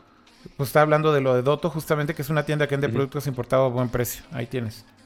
Sí, Di- justo, di- o sea, ahorita hay uno de en 3.800. Y hay un nuevo Entonces- comentario de Kujoga de Twitch que dice, es que Doto tiene unos deals bien curiosos. Compran ellos en el mercado gris, pero son deals Sí. propios de ellos. Sí, o sea, sí. Sabrá Dios de dónde los traigan, güey. Sabrá Dios de dónde los traigan y cómo los importen y demás. Pero con que funcionen, Pues sí. no hay, no hay. O sea, quizá, eh, quizá pierdes un poco mm, ondas de soporte, quizá, Ujú, ujú. pero la gran mayoría de los casos, not really. Oigan, Pero, pues, em, bueno. hablando de otras cosas que no tienen nada que ver ya con celulares, eh, por ahí creo que valdría la pena tocar este punto que no sé si vieron ustedes o no sé, lo, no sé, no sé si lo siguieron en la semana o no, pero a mí me llamó mucho la atención todo lo que está pasando alrededor de TikTok. Eh, No sé si están enterados, Kama, y si has visto todo lo que está pasando y demás. Pero sí, creo sí he que leído algo, ajá. Creo que vale la pena que lo platiquemos, ¿no? Porque es muy interesante para mí, ¿no? Y es un cambio de velocidad completo. Eh, están preguntando en el chat que si vamos a hablar de los AirPods. Sí, sí vamos a hablar de los AirPods porque eso pasó literal la semana pasada. Así que ahorita hablamos de los AirPods también. Pero, pero quería hablar un poco rápido de lo que está pasando con TikTok. Bueno, para quienes no tienen ni idea de, de lo que estoy hablando, TikTok es esta red social de video eh, de una compañía china que se llama ByteDance. Eh, la historia más o menos es así. Ellos crearon una app de video muy exitosa en China. Eh, en Estados Unidos hay una app muy exitosa de video que se llama Musical.ly. Básicamente Da- ByteDance termina comprando Musical.ly para integrarlo en su ecosistema, renombran la aplicación y a, y a nivel global se convierte en TikTok, eh, digamos que fuera de China, digamos, se convierte en TikTok todo. Esencialmente, esta app tiene 1.500 millones de usuarios eh, lo cual es un número bestial. Cuando comparas esto, por ejemplo, contra Facebook, cuando lo comparas contra Instagram, pues estás hablando de que sí, TikTok ya es un producto de ligas, ligas muy mayores, que está al nivel de un Instagram, que está al nivel de un Facebook. Y justamente em, eh, pasa una serie de noticias desde la semana pasada y luego esta semana, en donde el gobierno en los Estados Unidos eh, empieza a hacer eh, como una especie de... Empiezan a hacer preguntas y empiezan a pedirle a los ejecutivos de TikTok que vengan, que vayan a comparecer ante el Congreso por eh, cierto miedo de cómo se está manejando la información de los usuarios, por cierto miedo por temas de privacidad, por cierto miedo o sospechas de que TikTok tiene mucha relación con el gobierno chino y que potencialmente TikTok podría representar un problema de seguridad nacional. Ya saben cómo son los gringos y los chinos, que les encanta inventarse estas este, cosas. Algunas son ciertas, otras no. Pero bueno, finalmente eh, lo que está pasando, creo yo, y un poco la evolución de esto es, primero los citan, dicen que no tienen tiempo de ir. Un senador responde y dice, oye, pues, si no tienen nada que ocultar, ¿por qué no vienen a comparecer con No nosotros? te estoy preguntando. Bueno, es una invitación, ¿no? Porque cuando son estas Sí, bueno, comparecencias sí. no son obligatorias, ¿no? No es como que tengas ya un proceso legal y te estén citando y no te presentes y es, y es grave. Eh, básicamente te están diciendo que te invitan a que vayas y discutas con ellos de estos temas, eh, pero no aceptaron la invitación y eso como que complicó un poco más las cosas y oficialmente esta semana el gobierno de los Estados Unidos y el departamento de... el Justice Department, creo, eh, inició ahora sí una investigación formal contra TikTok para, para investigar qué está pasando con todo esto, ¿no? Insisto, manejo de información, privacidad de usuarios, qué tanta información le están compartiendo al gobierno chino, inclusive temas de propaganda eh, que ha tenido mucho la plataforma, que, muchos análisis y muchos periodistas han dicho que el gobierno chino ha utilizado TikTok para meter propaganda del gobierno chino entre publicidad de video y video. Eh, lo cual, no sé, güey, o sea, se me hacen cosas ya así como de, güey, qué pedo, qué, qué, qué época estamos viviendo, ¿no? Em, y bueno, a final de cuentas me llama la atención porque para mí un poco el comentario que quería hacer es, eh, es, es como la, respuesta de los gringos a los chinos, ¿no? Eh, los chinos todo el tiempo y, durante muchísimos años han tenido este mismo comportamiento con las compañías americanas que quieren hacer negocios en Estados en, en China. ¿no? O sea, si, si tú eres Google eh, o eres Apple o eres quien sea y quieres hacer negocio en China, o juegas con sus reglas o te largas. Y justamente esta semana hubo mucha controversia y esto está relacionado con lo de TikTok con Apple porque tumbaron una app, ¿no? Eh, la semana pasada tumbaron una app que eh, muchos de eh, los que están en las protestas de Hong Kong, en Hong Kong, contra el gobierno chino, estaban utilizando como método de comunicación. Era una app que no necesariamente servía para eso, pero que terminaron bajando para usarla, para organizarse en, estos, en estas manifestaciones. Apple termina por doblar las manos con el gobierno chino, porque el gobierno chino le pide a Apple que tire el app del App Store. Eh, y entonces hay muchas críticas hacia Apple, hacia Tim Cook y demás. Pero de pronto tú dices, el juego que están jugando los dos gobiernos es exactamente el mismo, ¿no? Eh, TikTok sin duda es el producto más exitoso que ha existido en la historia social que no es estadounidense y da la casualidad que es chino. Y China hoy en día, que es el enemigo público número uno de Donald Trump y del gobierno de los Estados Unidos, eh, causa tensión y saca chispas, evidentemente, porque eh, sí tienen una influencia extremadamente grande, no solo en Estados Unidos, sino en el mundo. Eh, y justo ves este juego, ¿no? Como el gobierno chino sigue presionando a compañías americanas en China, sigue censurándolas, sigue haciendo que hagan cosas que típicamente no harían. Eh, y por otro lado, ves que Estados Unidos está teniendo una reacción también diciendo, pues hagamos lo propio. Si TikTok es relevante en nuestro país y ellos ponen reglas, güey, para las compañías gringas que están operando en China, ¿por qué nosotros no podemos ponerle reglas a las compañías chinas que están operando en Estados Unidos? Es un juego interesante, güey, porque de hecho yo siento que es más reaccionario de los Estados Unidos que otra cosa. Pero bueno, me llama muchísimo la atención todo lo que está pasando alrededor de una app que parece tan inocente y que los teens usan y que está chido y que la, la gente echa desmadre y demás. Y todo lo que hay detrás, ¿no, Cama? Y, y Y Pato, que además eh, es, es curioso porque parecería nuevo, no, no es que sea nuevo, simplemente se detonó eh, con este último gobierno, pero eh, y, y también por lo que le sucedió a Apple hace, hace unas semanas que justamente tuvo que, que dar de baja esta aplicación porque, porque el gobierno se lo pidió. Hay, varias cosas, ¿no? Y se analizaron varias cosas al mismo tiempo. Primero, cuando tú entras a un país, tienes que adaptarte a las leyes que hay en ese país De acuerdo. eh, te, te guste o no, y sea el país que sea. El caso de China es muy particular, güey, porque el gobierno de China sí es un gobierno eh, este, comunista y opresor que espía a sus ciudadanos y que este, de cierta forma, no- o sea, sí, sí va en contra de muchas eh, libertades que, que- que bien no suceden en otras partes del mundo. Ahora, el, el que las compañías doblen las manos para poder entrar al mercado chino tiene, ha sucedido toda la historia. O sea, cuántas películas, O cuántos no, o contenidos. no, güey. Que fue lo que pasó con Google, que no dobló las manos y se largó. Claro, o sea, Google- o sea, los productos de Google no, no- pero están bloqueados en China, no tanto porque Google no quisiera, ¿eh? O sea, están bloqueados en China porque, porque el gobierno chino bloqueó acceso a Google, obviamente por, por, por, por otras tantas razones. ¿Tú crees que a Google no le gustaría estar en el mercado chino? Por supuesto que le gustaría estar en el mercado chino, ¿no? No, evidentemente sí. Nada más que lo que digo es que Google sí tomó la decisión de no. eh, de no doblar las manos. O sea, esencialmente Google se salió de China, güey, porque pues, tomaron como esta decisión ética, si quieres ver así, o. Bueno, no sé cómo llamarle, porque ellos la justificaron de mil formas, ¿no? Pero sí, tal vez como decir, no, güey, no estamos de acuerdo en que sea un gobierno opresor que censura, que nos quieran censurar a nosotros, que nos quieran sacar data, etcétera. Y prefirieron salirse, güey. Period. Se largaron.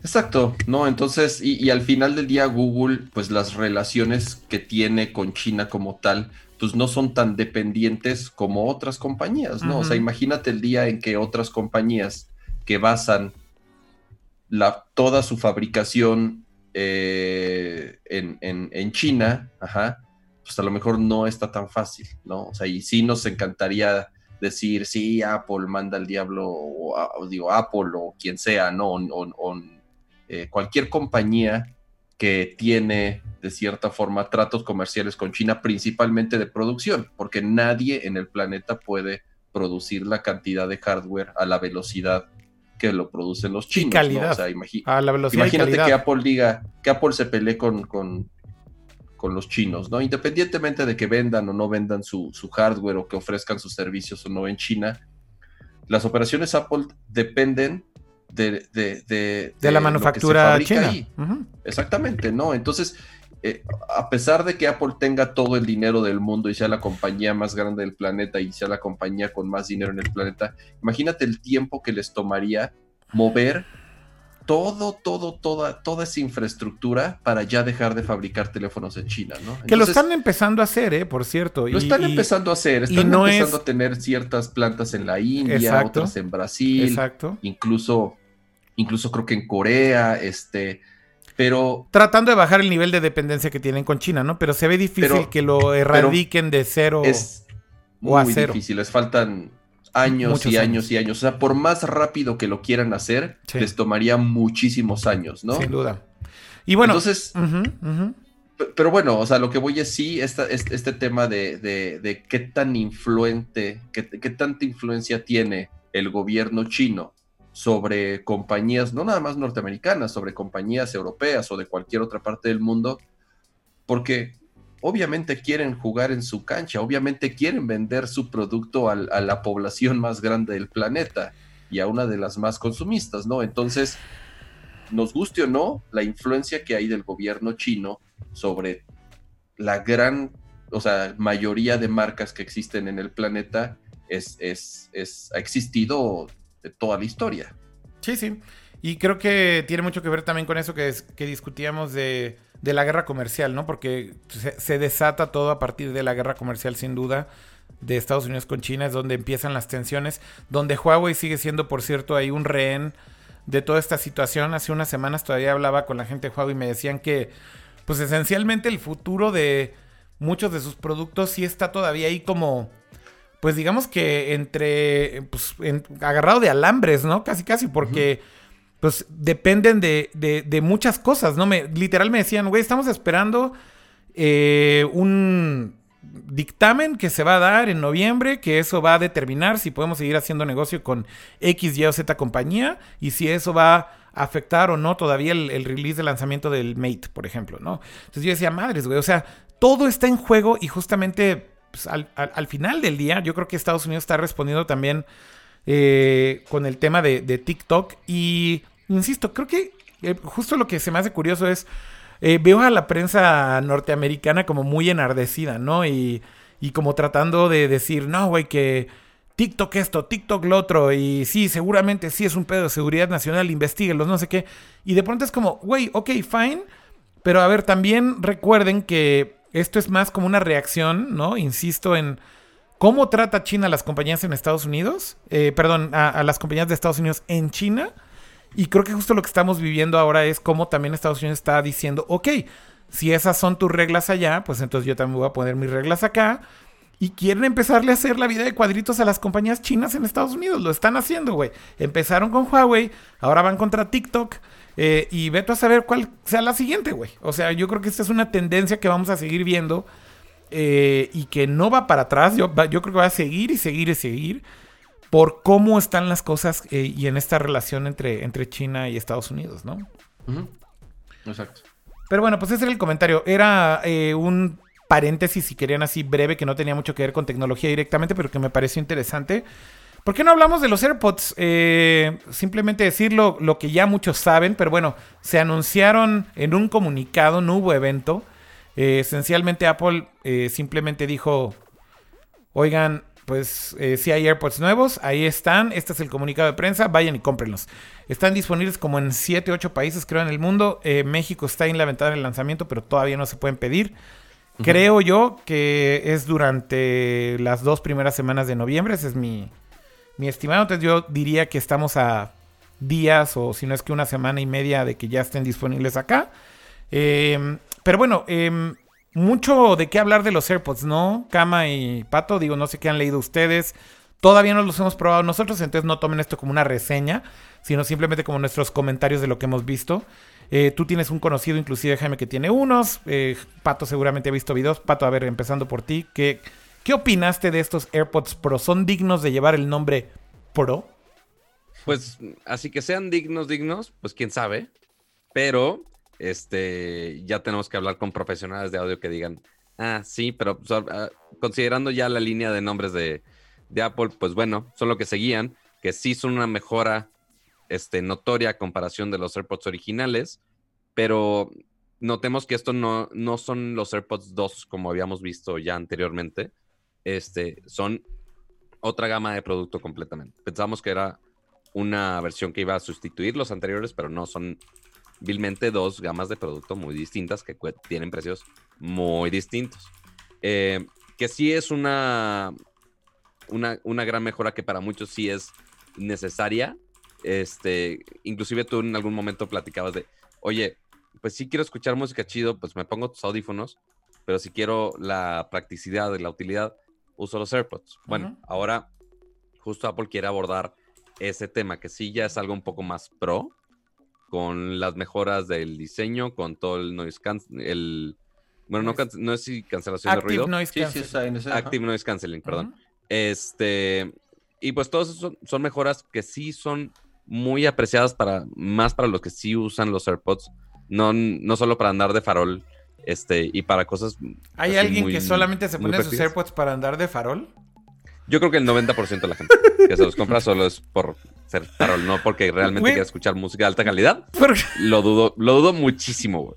Pero bueno, ahora con los son AirPods Pro ya prácticos, puedo decir, güey. Son prácticos. Son prácticos. ah, yo sé, Son los pero audífonos ahora- más prácticos que existen en el pinche mundo, güey. Esa es la Correcto. realidad, güey.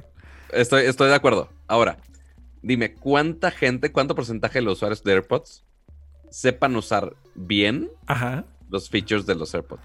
Probablemente un porcentaje bajo. O sea, ok, gracias. ni Eh, I- siquiera, ni I- I siquiera. rest my case. Sí, sí, sí, ni siquiera bueno. los taps, güey. O sea, ya olvídate darle comandos a Siri y demás. Correcto. Ajá.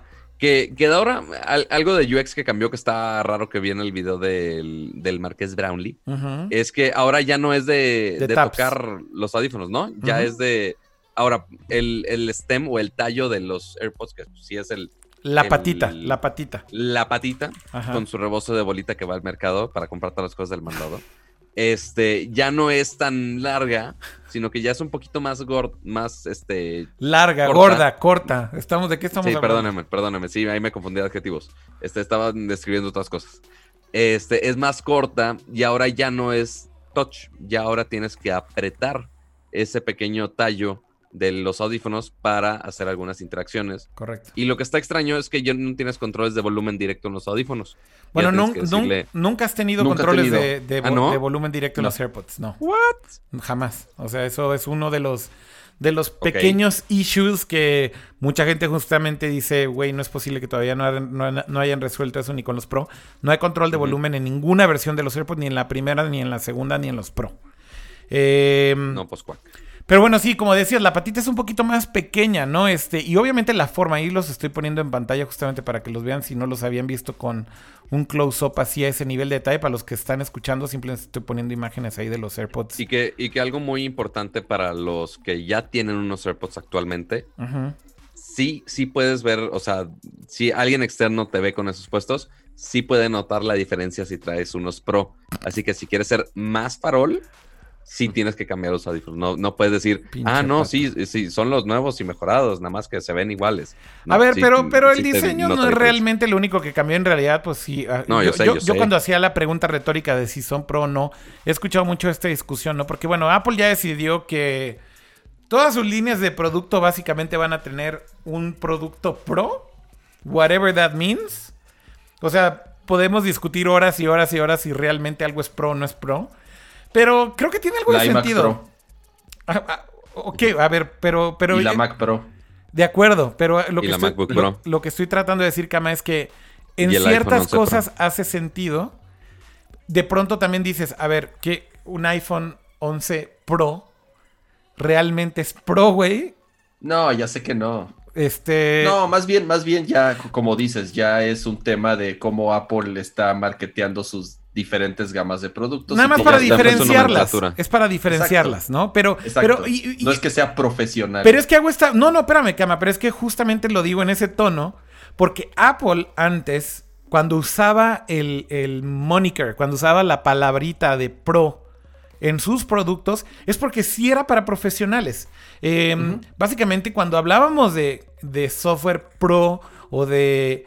eh, no sé, cuando. cuando antes, mucho antes, ¿no? Este, tenían como eh, software que era todavía mucho más dedicado tal vez para eh, edición de audio, edición de video, no sé, hay muchas cosas que ha hecho Apple durante muchos años, pero bueno, que justo tenían esta distinción de software profesional y software de consumo, ¿no? Final Cut, por ejemplo, eh, había una versión que era realmente profesional que después rebajaron a una versión de consumo que era Final eh, Cut Pro X. eh, Y que básicamente, aunque tenía el nombre Pro, era una versión mega rebajada de la versión completa de Final Cut. Y esto mucha gente probablemente no lo recuerda, pero realmente lo que hicieron fue hacerle downgrade a un software y luego agregarle el nombre de Pro. Y desde ahí, desde esa época, es donde empezó como esta tendencia de ponerle Pro a muchas cosas. Eh, justamente con Cuando Final no Cut. necesariamente son pro. Cuando no necesariamente son Pro, cuando Final Cut normal era mucho más profesional que Final Cut Pro X, güey. Eh, eh, por eso lo estoy eh, sacando al tema, porque sí creo que hay un cambio en la, en la mm, narrativa de Apple y en, la- en el marketing de Apple.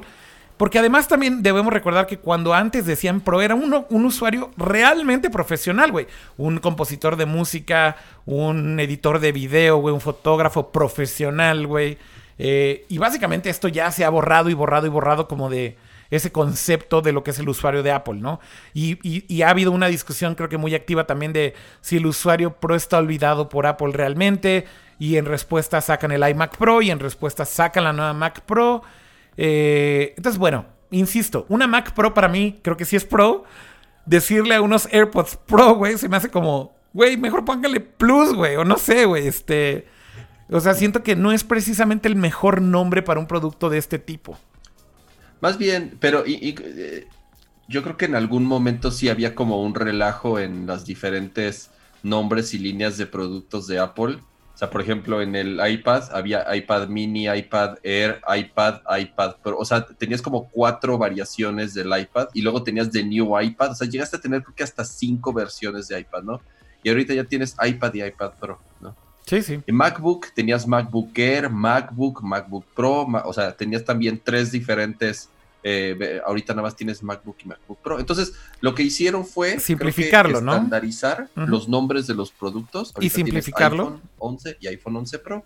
Ahorita tienes iMac y iMac Pro. Entonces, eh, creo yo que en tema de marketing ya, o sea, se lo- es como lo quisieron resolver. O sea, no necesariamente ya la palabra pro significa que es para profesionales, Exacto. más bien significa que es como el, el high-end el más caro, si lo quieres ver así. No, el high-end, porque no nada más es el más caro. aplica- En features, entonces- en features y en características sí podemos decir Claro, que claro, sí a tienen me mejores refería que- características. a que es más high-end. En donde sí aplica, creo que viene ese nombre, es en la iMac Pro Sí, y sin en duda. la Mac Pro. Sin duda. O sea, eso, sí- eso, sí, sí, eso sí es hardware que no cualquier persona va a comprar, más que alguien verdaderamente dedicado que lo De necesita. acuerdo. Ahora, regresando ya al, tema de los AirPods, ¿no? Que, que es una buena discusión lo del nombre. Pues en general, yo lo que he visto es que, eh, digo, ya tendremos la oportunidad de probarlos. De hecho, ya nos dijo Apple que sí nos van a mandar algunos para que los probemos cuando salgan, pero pues todavía no están en México, entonces por eso nosotros seguimos esperando.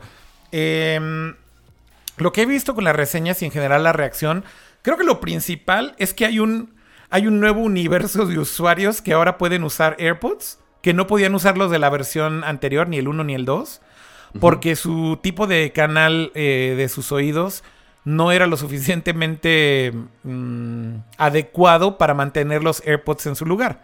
Y Sí, esto había ya era un gente que tema no de... se les acomodaba. Period. Así, ya. O sea, así de fácil, ¿no?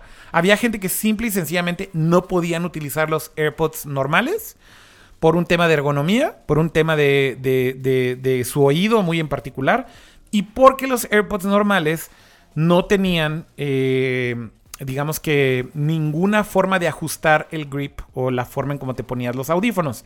Era o te quedan o no te quedan, y pues básicamente es que te los acomodes ahí para arriba, para abajo, como sea, para ver si se sostienen, y si no, pues no podías.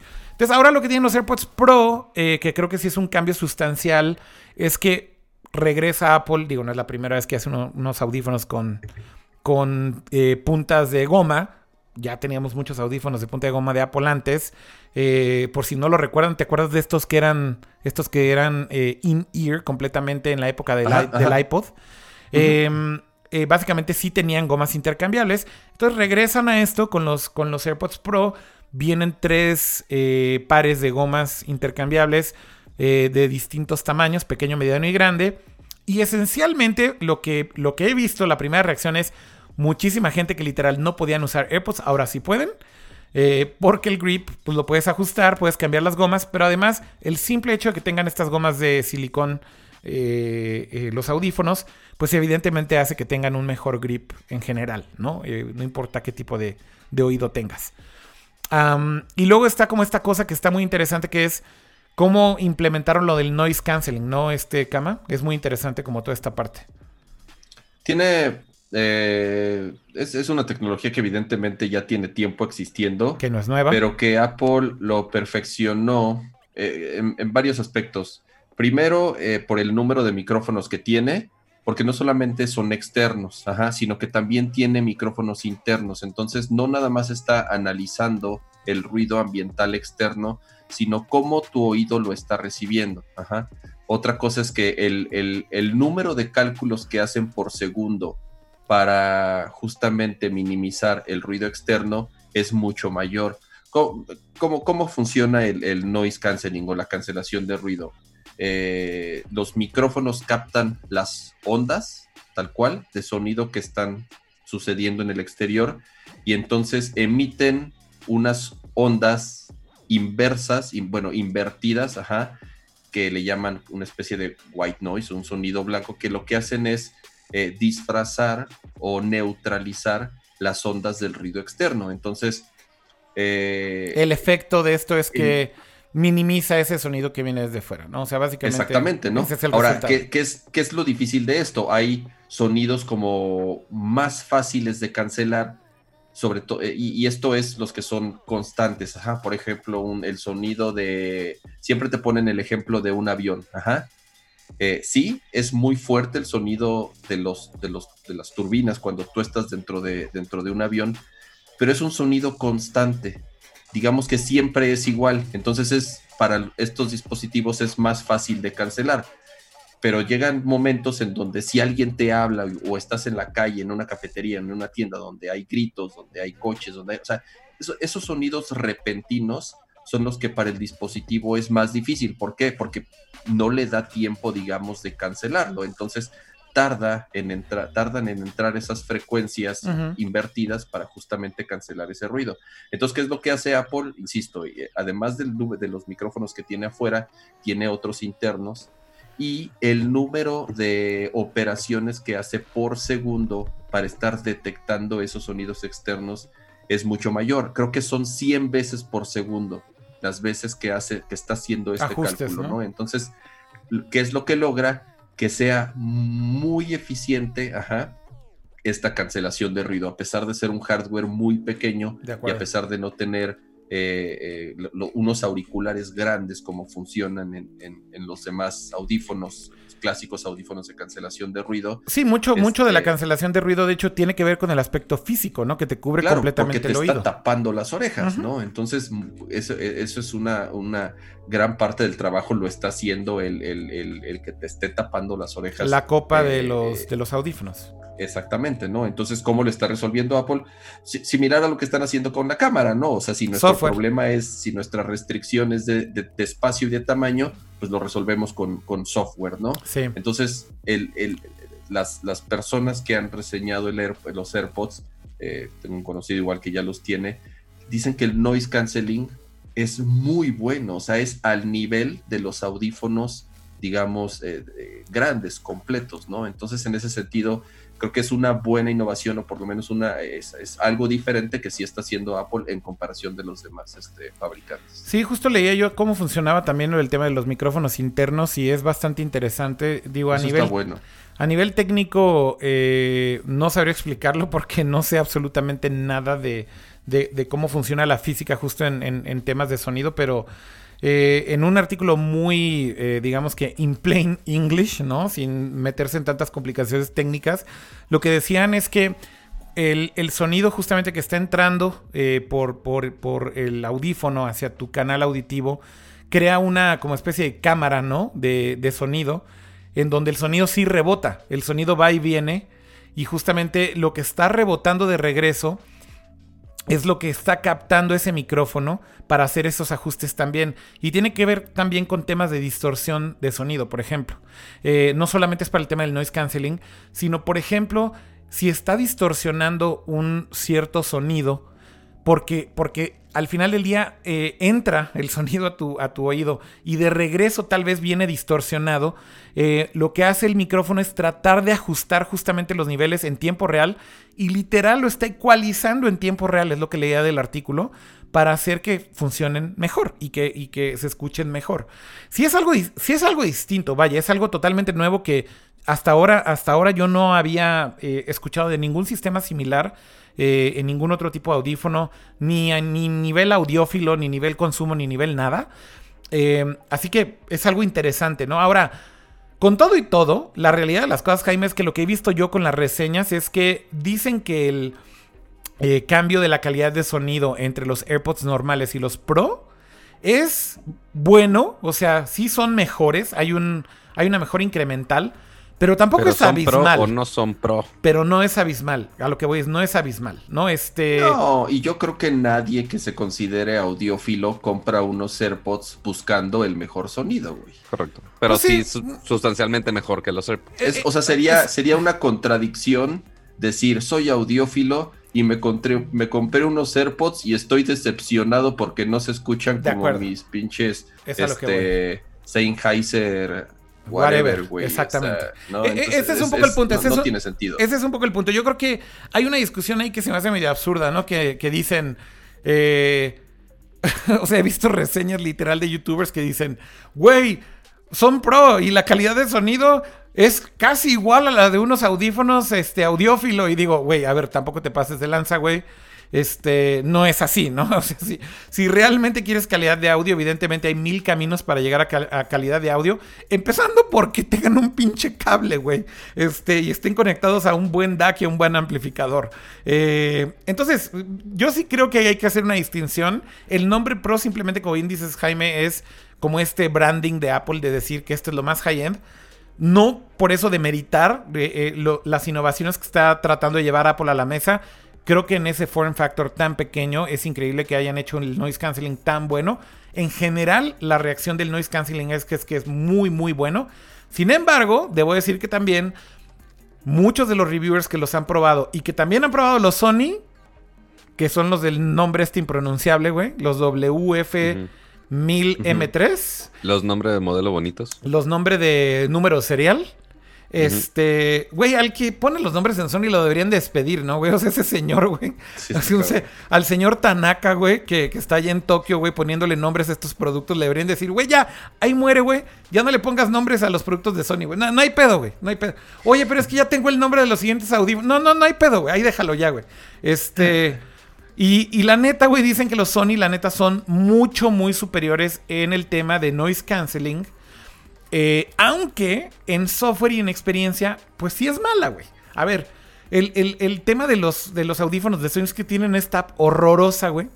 Y ya lo compartiré con... eh, eh, estoy preparando mi mega reseña esta de audífonos inalámbricos y compararlos todos. Tienen un software, güey, horrible, güey. Una app que está para llorar, güey. Y literal te deja ahí ajustarle una barrita de qué tanto cancelación de, de, de sonido quieres. Y tiene una cosa que también es como activa, que dependiendo de la situación, si estás sentado caminando, se ajusta. Puros gimmicks, güey. Pero además funciona horrible el app.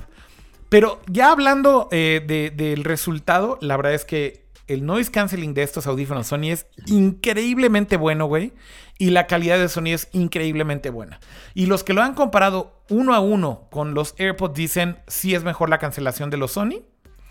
Y eh, la calidad de sonido sí es un poco mejor también los Sony, pero ve el tamaño de los dos audífonos, ¿no? Claro. O sea, los Sony pues son grandes, este, estorbosos, no son cómodos, güey, debo decirlo que de largo tiempo, ve, ve- ve esta cosa, ¿no? Este, no son precisamente los audífonos más cómodos con todo y que son in-ear y tienen gomas adaptables también. Después de un rato, sí empiezas a sentir ya ahí como que te cala el oído. Güey, Entonces- neto tienen foquitos. Tienen un foquito, güey. Nada más el indicador. Pero ese, pero, ese, pero ese ¿qué no, les iba a decir? nada más está prendiendo y apagando ahí porque están haciendo pairing. Pero ya cuando los tienes puestos no están prendidos. Ah, ok. Sí, sí. Pero les iba a decir, una de las cosas en donde más se usa el noise canceling es justo cuando estás viajando, o sea, en tren y en aviones. De acuerdo. Y justo estamos viendo algunos reviews de, de eso, ¿no? O sea, porque al menos el- los audífonos, estos justo que traigo puestos, el noise canceling me ayuda para que sí pueda al menos dormir decentemente en el vuelo. Porque O sea, la- la- en, en teoría la ventaja de los AirPods o de estos Sony es que ya no necesitas estar cargando eso para tener noise canceling y para Correcto. poder, este, de cierta forma, bloquear esos sonidos. eh, Pero si te molestos. soy sincero, Kama, eh, por ejemplo, yo que yo te- tengo estos Sony, ¿no? Los chicos, eh, los WF y también tengo los WH, que son los grandes. Los grandes. Y la verdad es que los grandes, güey, son mucho mejor para noise canceling en el avión que los pequeños. O sea, eso sí, también te lo puedo decir que ya por, por diseño y como decíamos hace rato, ¿no? Como pues un audífono que es completamente over the ear y te tapa el oído completo, evidentemente va a tener una mejor cancelación Un de sonido. aislamiento mejor. Exactamente. Entonces, o sea, hay niveles y también las comparaciones no son justas, ¿no? Si, si dices, güey, los AirPods tienen igual de cancelación de sonido, güey, que unos Bose, güey, de este tamaño, güey, así, pinche casco de piloto, güey, pues obviamente no, güey. Pero no son productos similares, ¿no? O sea, son usos totalmente distintos. Eh, y yo creo que aquí más bien es como combinar estas cosas en un form factor pequeño con la conveniencia, que evidentemente eso sí sigue siendo creo que el hard sell de los AirPods, de tener el chip HA H- H1, que simplemente los abres y hacen pairing automático y cambias entre el iPad y eh, la Mac y lo que sea con un tap. Eso es lo que realmente sigue valiendo de los AirPods, que tienen una muy buena experiencia, con las mejoras que ya hablamos, ¿no? Que tienen noise canceling, que tienen mejor calidad de audio, que tienen ahora un mejor grip. Eh, la batería de audio se mantiene, eso creo que no mejoró. Se mantiene más o menos en los mismos rangos que los AirPods anteriores, entre Sí, sí, 4 de- y de- 5 de horas cuatro y 5 horas, ajá. Por carga, ¿no? De, de- del case. Con, Sí, y además traes 20 horas de carga adicionales, Adicionales. en el case. Sí, lo que dicen es que son 24 en total con eh, eh, el case, ¿no? Entonces, y además creo que 5 minutos de carga te dan una hora de uso. Entonces Y también, ya es- tiene la carga inalámbrica. También traen cargador inalámbrico, exactamente. Entonces, bueno, te, da- te dan, digamos que todo lo bueno que ya tenían los AirPods, pero con estos add-ons que son buenos, ¿no? Eh, eh, el noise canceling es bien recibido, el que tenga mejor grip es bien recibido, el que tenga una mejor calidad de audio es bien recibido. Tiene un driver nuevo, eso también ya se aclaró, eh, que no es el mismo driver que tiene, cuando digo el driver es la bocina, ¿no? Eh, La bocina. no es la misma bocinita o no es el mismo driver que, que tiene el- los AirPods anteriores. Entonces están actualizados en ese sentido, pero además por el simple hecho de que tienen las puntas de goma y sellan perfectamente bien, pues por obvias razones van a tener también una mejor calidad de audio, mejo- mejores bajos, ¿no? Este, y más profundidad de sonido. ¿Por qué? Porque pues tienes mejor eh, eh, aislamiento físico. No estoy hablando del software, sino simplemente entran un poquito más en tu oído. No como los otros que simplemente se ponen ahí como por encima, ¿no? Entonces, vaya, creo que son un producto bueno, sin duda alguna, ¿no? Ya nos, nos tendremos la oportunidad de probarlos y daremos una opinión más profunda. ¿Sabes qué feature me, yo digo que me faltó para realmente que sean audífonos pro y que yo diga, ok, sí los compraría? Ajá. Que tengan resistencia al agua y o sudor. Sí tienen. Tienen resistencia Sí al agua tienen. y sudor. Y tienen certificación. Pero... Eh, sí, sí. eh, ¿Sí, what? es IP. No es obviamente IP68, no Sí, son o sea, sumergibles. digamos que, que puedes eh, ya hacer ejercicio, o sea, son resistentes al sudor. Y si te llueve, no tienen ningún problema, ¿no? O Es sea, que no me obviamente acuerdo haberlo están- leído, pero... Sí, Sí, o sea, son, son, son resistentes al agua, no son contra agua al 100%. Sí, o sea, no, son- no te vas a meter a nada con ellos. No puedes- Exactamente, no, te vas a no meter a nadar con ellos, No son sumergibles. pero son, son resistentes agua y al agua. sudor. Este, otra cosa que nos faltó mencionar, tiene un modo que le llaman eh, transparency, tienen un modo llamado de transparencia, que es lo que hace. Entonces, muchas veces los estás utilizando en la calle. Resistant IP-X4. Ahí está, eh, IP, IP. Eh, perdón, yo 64. pensé que lo tenían, que no lo tenían, disculpen. No, sí, sí, sí tienen. Sí, sí tienen, sí Entonces, tienen. este modo de transparencia, eh, cuando los estás usando en la calle, muchas veces quieres escuchar lo que sucede a tu alrededor para que no te atropelle un camión o para que no te pase una bicicleta. No, no lo sé, o sea, para saber qué es lo que está sucediendo este, afuera, ¿no? Entonces, tiene un modo, digamos, que es inverso al noise canceling. ¿Qué es lo que hace? Utiliza los micrófonos para captar el sonido exterior, filtrarlo y pasarlo a tu oído a, un nivel distinto al de tu música o al de tus podcasts o lo que estés escuchando, pero esto sirve para que no te desconectes de lo que sucede afuera, para que sigas escuchando lo que sucede afuera, ¿no? Entonces, está buenísimo porque incluso cuando tú te quitas un AirPod, se pausa automáticamente la música y el otro AirPod se pone en modo transparencia para que puedas escuchar al mismo tiempo bien de los dos oídos, ¿no? Entonces, este tipo de cositas que obviamente solamente funcionen en iOS. O sea, es, es parte del truco y parte de la magia y parte de este ecosistema. Pero que por Que cierto, los AirPods se pueden usar en Android, ¿eh? Y se pueden Se usar. pueden- se- no, no, claro que se pueden usar en Android, pero este tipo de interacciones, o sea, a nivel de sistema operativo. eh, Sí, no tienen eh, la misma experiencia. ¿no? Exactamente, que ya puedes decir, oye Siri, sin necesidad de tocar nada, este, puedes configurar qué es lo que quieres que hagan. eh, ya no es como, como lo comentaste, Pato, ya no, ya no tienes que tocar el, el auricular para hacer las funciones, sino que ya tienes que presionar, o sea, le, le metieron un sensor de presión muy similar al que tienen las, las, este, los trackpads de las MacBooks. Y el feedback, aunque no es físico, sí tiene un feedback auditivo que quien los ha escuchado dicen que es muy curioso, o sea, que, que, no, que, que bien parecería que no es un sonido, sino que parecería como un tap dentro de tu oído, Ajá, ese tipo de cosas que, que me gustaría probar. Pero insisto, no, o sea, e- esta combinación de hardware y software diseñado y, y hecho por, por, por los mismos, obviamente hace que, que esto solamente funcione en, en, en, en iPhone, ¿no? Sí, sí, sí. De hecho, los gestures, eh, Jaime, los que, bueno, en las patitas ves que tienen los sensores, también funcionan en Android. eh, Sí, pero no puedes configurarlas. No las puedes configurar, pero si haces el long hold para a, activar el modo de transparencia, por ejemplo, también Ujú. funciona en Android igual que en Sí. iOS. Si sí, sí, o sea, las funciones puedes, pero no puedes configurarlas. Si haces los dos holds, es- puedes hacer next track. Si haces los tres holds, puedes hacer el eh, track anterior. Si haces un hold rápido, le puedes poner pausa. O sea, las funciones básicas de gestures en los AirPods Pro sí funcionan en Android, por si se lo preguntaban. Pero sí, no son configurables. No tienes todo este rollo de la forma en cómo funcionan con iOS, con macOS, etcétera, o con iPadOS. Pero bueno, los puedes comprar si quieres y, y pueden funcionar relativamente bien también, ¿no? O sea, al final del día, si quieres, los puedes tener, ¿no? Eh, y pueden funcionar también con tu teléfono Android. Pero bueno, en general, yo veo reseñas muy positivas. O sea, creo que le ha ido bien. Eh, creo que nada más yo quería poner en la discusión lo del tema de, lo que significaba antes Pro para Apple y lo que hoy significa. Pero, pero definitivamente son los mejores audífonos que los AirPods de segunda generación. Hay mejoras sustanciales. Eh, y bueno, habrá que probarlos y ahora sí ya ponerlos lado a lado con otros audífonos.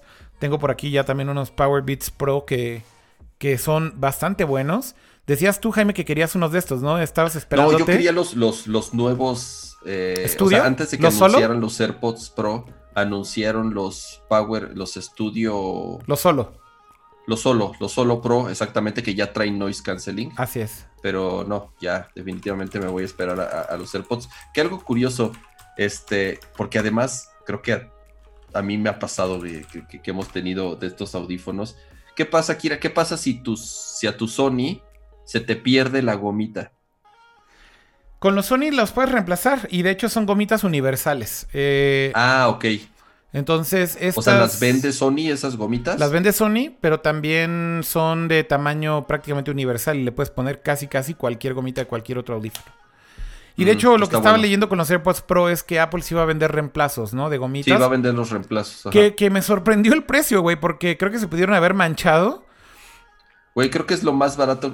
Eh, obviamente estás comprando un pedazo de plástico, pero ¿cuándo te imaginaste pagar 4 dólares por un producto de Apple? güey? Jamás en la pinche vida, güey. Y la verdad es que cuando escuché esa noticia se dije, neta cuestan 4 dólares los reemplazos. Wow, Apple, gracias, güey. Es un precio bastante justo, güey, por un pedacito de plástico, güey. Este. Pero bueno, anyways, en general, insisto, veo buenas reseñas, ya los Casi, compararemos casi cuestan nosotros. un adaptador de, de ¿USB? headphones a Lightning. ¿Eso costaban? 4 o 5 dólares, ¿no? Obviamente no, cuestan muchísimo más. No, Cuesta no, sí. Costaba 9 dólares, creo. Ahí está, muchísimo más, güey. 5 dólares. el doble. Más, el doble. Bueno, pero también, güey, 9 dólares, no mames, pato. O sea, ya también. ¿Qué más querías, güey? Bueno, ya pinche Pixel, güey, ni siquiera trae ese adaptador, güey. Los, los cabrones lo quitaron. Ni audífonos trae, güey. Ni audífonos, güey, trae. Ni audífonos ni adaptador en el pinche Pixel, güey. Pinche teléfono premium, güey. La neta creo que sí, Google la cagó durísimo este año. Entre más leo y más veo del Pixel 4, cambiando de tema, menos ganas me han de actualizar del Pixel 3, el, del 3XL al 4. La neta me voy a esperar y ahí el año que viene a ver si, a ver si lo cambio. Pero bueno. Eso fue, eh, digamos que nuestro comentario inicial de los AirPods. Eh, bueno, ya les comentábamos al principio, no hay fecha de, la- de lanzamiento específica para México, pero ya están ahí en la ya hay página. precio. Ya hay precio. ¿Cuánto es el precio Sí. para México, Cama? 4.000. No, 5.500. No, 5.499. Correcto, 5500. Así es. Dicen que si 5000, perdón, ya está diciendo aquí CLMT en el chat que si son 5 dólares por cada goma. No mames, güey. Si quieres 4, güey, ya son 20, güey, a huevo. No, creo que son 4 dólares por par, ¿no? O 4 dólares por no, las 4 tres. dólares por el set completo. ¿De las tres? De los tres tamaños. No ajá. mames, güey. Te digo que qué chingón, Es güey. una ganga para. En términos Apple, sí es una ganga. Yo sabía que Pato iba a decir algo, güey. Ah, Ay, Bueno. Lo mismo que han dicho ustedes, no, no dije nada espectacular. Sí, no, Oigan, rápido. nada ¿ya, ya vieron güey. algo de Apple TV Plus? ¿Ya vieron alguna serie? Sí, yo sí. Un. Pato. No, yo me estoy esperando a que. Porque ahorita uh, justo chequé, como ya está el, el app de Apple TV en la Samsung QLED, lo que quieras. Este, con Ya AirPlay está, y 2 ya está. La cosa. ¿Sí está ya el app? Sí, claro. Ya desde. Ya lleva muchos meses. O sea, porque Tiene lo como unos meses, ¿no? Tiene unos meses ya. Ya tiene unos meses, pero ya tipo. Creo que más de medio año. creo. Ok, ok, no me acuerdo exactamente Ah, creo cuándo que salió. fue a partir del evento este que tuvieron en febrero cuando presentaron el servicio Ahí de anunci- Apple pero, TV. pero es que ahí anunciaron que iba a llegar los updates para las televisiones, pero sí hicieron rollout No, como a lo anu- mediados eso de lo año. anunciaron en CES. ¿Ah, sí? año- este año, a principios de este año. Ok. Pero el rollout sí Este- fue como a mediados de año, ¿no? O sea, el update sí llegó un poco después. Ajá, creo que llegó un poco después. Al menos cuando llegó mi, mi QLED a mi casa. Ya se apagó Ya tu tenía- cámara, pato. entonces- ¡Cuac! ¿Qué dices? Que se apagó Tu cámara murió. Tu cámara murió. Oh, maldita sea. bueno, el punto es que me escuchan, no necesito. O sea, eso, eso les pasa por justo no tener una tele QLED para, para ver mi bello rostro. Aquí voy a eh, poner y tu nombre en grande. de Samsung. Pero el punto es que, pues sí, ya está el, el app de Apple TV que tienes ac- acceso justo a todo lo de Apple TV Plus. Entonces, chequé la galería de los contenidos que tienen y estaba muy tentado a ver justo la serie de The Morning Show, Ok. que se ve muy interesante.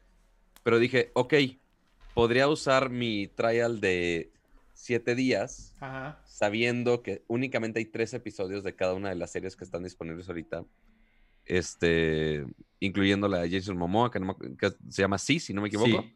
Sí de ver, o sea, S-E-E. Este, entonces dije, ok, si quiero usar lo más posible, porque yo, siendo el regio codo que soy, este, quiero aprovecharlo lo más posible, pues pongo el trial ya cuando estén todos los episodios arriba. Entonces, no sé cómo lo estén desplegando, si va a ser semanal, qué onda, pero me voy a esperar un poco a que ya estén todos los episodios y ya me los echo de un solo jalón con mi feed trial, básicamente. Pues de hecho, creo que también hay que recordarle a la gente que, que si ahorita compras un dispositivo de Apple, eh, por ahí lo tuiteé, creo que es a partir del 16 de septiembre, si mal no recuerdo. Eh, cualquier dispositivo de Apple que compres después del 16 de septiembre incluye una suscripción gratis por un año a Apple TV Plus, sea un iPhone, sea un iPad, sea una Mac, lo que sea de ¿Y si, hardware de... y si compro mis gomitas de 4 dólares? No, eso no, chavo, no te pases de lanza, Maldita sea. No te alcanza ni para un mes de renta de Apple TV Plus con eso, güey. Este, no, tiene que ser hardware, hardware. Estoy hablando de iPad, ap- eh, iPad, eh, Apple Watch, iPhone eh, Max. Pero y- las gomitas son hardware. Pues no, no es hardware, güey. Entonces, em, bueno, si compran algo después del 16, les dan un año de suscripción gratis a Apple TV Plus. Y bueno, de hecho, el servicio se lanzó para los que no, no habían eh, seguido las noticias el primero de noviembre, que fue la semana pasada. Em, y bueno, pues vi dos series, vi dos episodios de dos series. El primer episodio de la de For, For All Mankind, la de. Como este universo paralelo, ajá, la del espacio, eh, en donde los rusos llegan primero a la luna que los, que los gringos. Está bastante chido el plot. Empieza, el, el episodio empieza muy chingón. Después se pone el primer episodio así como un poco de hueva, este, la mitad del episodio, y cierra incre- increíblemente chingón, porque justamente te plantea todo esto, ¿no? ¿Qué pasaría si los rusos hubieran llegado primero y como todo lo que desencadena alrededor de eso a nivel político y demás, está muy cool. Y también vi el primer episodio de The Morning Show y la verdad quedé bastante sorprendido. Este, me gustó un chingo el primer episodio. Eh, súper bien Steve Carell y súper bien Jennifer Aniston. Yo no sé por qué hay tanto hater de Jennifer Aniston. La neta soy muy fan. Este... Y, y la mejor creo que Reese Withers- Witherspoon súper, súper bien. Este, de hecho, mejor que los otros dos. Así que bastante buena la serie. Pero pues claramente, güey, también aquí lo que hay que decir es que, a ver, Apple TV Plus, este servicio está llegando en un momento de... O sea, es como... No sé, una analogía perfecta para esto, pero es como si hubiera una pinche madriza así en una cantina, güey, ¿no? Este... Y están ahí así ya puteándose con todo, güey. Y de repente llega así un pinche chaquetín, güey, y abre la puerta y dice, ah, buenas tardes, güey, y te reciben con un botellazo, ¿no? O sea, sí siento un poco Apple TV Plus así, güey. O sea, llegando tarde, güey. Este, obviamente con una competencia súper aguerrida, güey, con muchos madrazos de contenido, eh, con mucha oferta de contenido.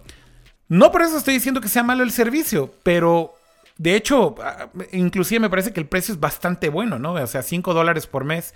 El- eh, me parece que está bastante decente, pero también no hay tanto contenido. Ajá, exacto. O sea, 5 dólares por la cantidad de contenido, pues, mm, pues no Pero es por eso también ahorita tampoco. lo están. Por eso lo están regalando. Pues, regalando. Exacto. O Por sea, ejemplo, a los estudiantes que tienen licencia de Apple Music de estudiante, les están regalando regalan. Apple TV Plus también. Este, o sea, sí, realmente están regalando Apple TV Plus ahorita porque no hay un contenido tan grande, creo yo, para Para competir con los justificar. demás streamings. No, pero sobre todo para justificar pagar la, la- la membresía. Estoy de acuerdo con eso, Correcto. que todavía no hay tanto contenido como para pagar 5 dólares. Si le pones que 3 dólares más, ya tienes el, el- Netflix, ya la subió, pero eh, creo que con... ¿cuánto, ¿Cuánto vale la de Disney Plus? Va a costar 8, creo, ¿no? 7.99. creo que 7.99. 8 dólares va a costar. Exactamente. Y, ahí- y ahí el argumento podría ser, bueno, tienes un chingo de contenido, ¿no? ¿Qué contenido? Sabrá Dios, güey, porque hay pinche Sí, paja ahí. 6.99 Disney Plus. ¿6.99 o 7.99? 6.99. Madres, güey. O sea, por dos dólares más, tienes un chingo de contenido más en, en Disney. Entonces, ahí es donde creo que sí entra el hard sale. Sin embargo, pues es el inicio. Lo que Apple dice es que le van a seguir invirtiendo lana en seguir produciendo contenido y que seguirá cayendo más contenido y lo seguirán haciendo más grande. Yo creo que eventualmente van a licenciar contenido también, eh, no solamente producirlo. Pero pues ahí es en donde Netflix, Disney, eh, inclusive este nuevo, el de HBO Max, pues lo que tienen es que no solamente es el contenido propio, sino también están licenciando el contenido. Justamente Netflix perdió la licencia de Friends eh, con este servicio de HBO Max, que es el que va a tener ahora Friends de aquí para adelante. Entonces, HBO va a tener Friends. Sí, sí, HBO Max Sí. es como el, el consorcio. Es que acuérdate que HBO ya es ATT. Cama. Ah, sí, cierto. Entonces, Pero, de hecho, pero ya. el problema es que va a costar. Está en ¿viste Warner. el precio que lo anunciaron, ¿no? Va a costar 15 dólares. Va a ser el más caro de todos. El de HBO Correcto. Max. El de HBO. Ok. No sabía. Pero bueno, pues tienen ahí la cartera de ATT atrás, ¿no? Este, Pero pues no, es- es... que no es, no es tele, es HBO. Además. Eh, mm, tienen, pues obviamente es todo Time Warner. Eh, juntaron HBO con eh, Max, que pues sí tienen buen contenido, buenas películas, buenos documentales, etcétera. Pero lo interesante es que también están balanceándolo con licenciar, insisto, le quitaron la licencia de Friends a, a Netflix, ¿no? Entonces, yo creo que Apple va a terminar por, por licenciar también contenido. No lo están haciendo de inicio, pero ahí va a terminar, sí, sin, sin lugar a dudas, ¿no? ¿Ustedes ya vieron Mira, la- algo de Apple TV Plus o no? Sí. Yo, yo ya vi los tres episodios de Morning Show. ¿Y qué tal cierra?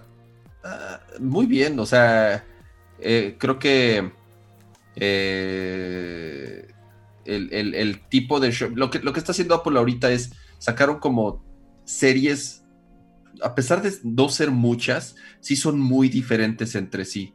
Entonces están como obviamente experimentando para saber cómo reacciona el público, para tratar de encontrar eh, su mercado.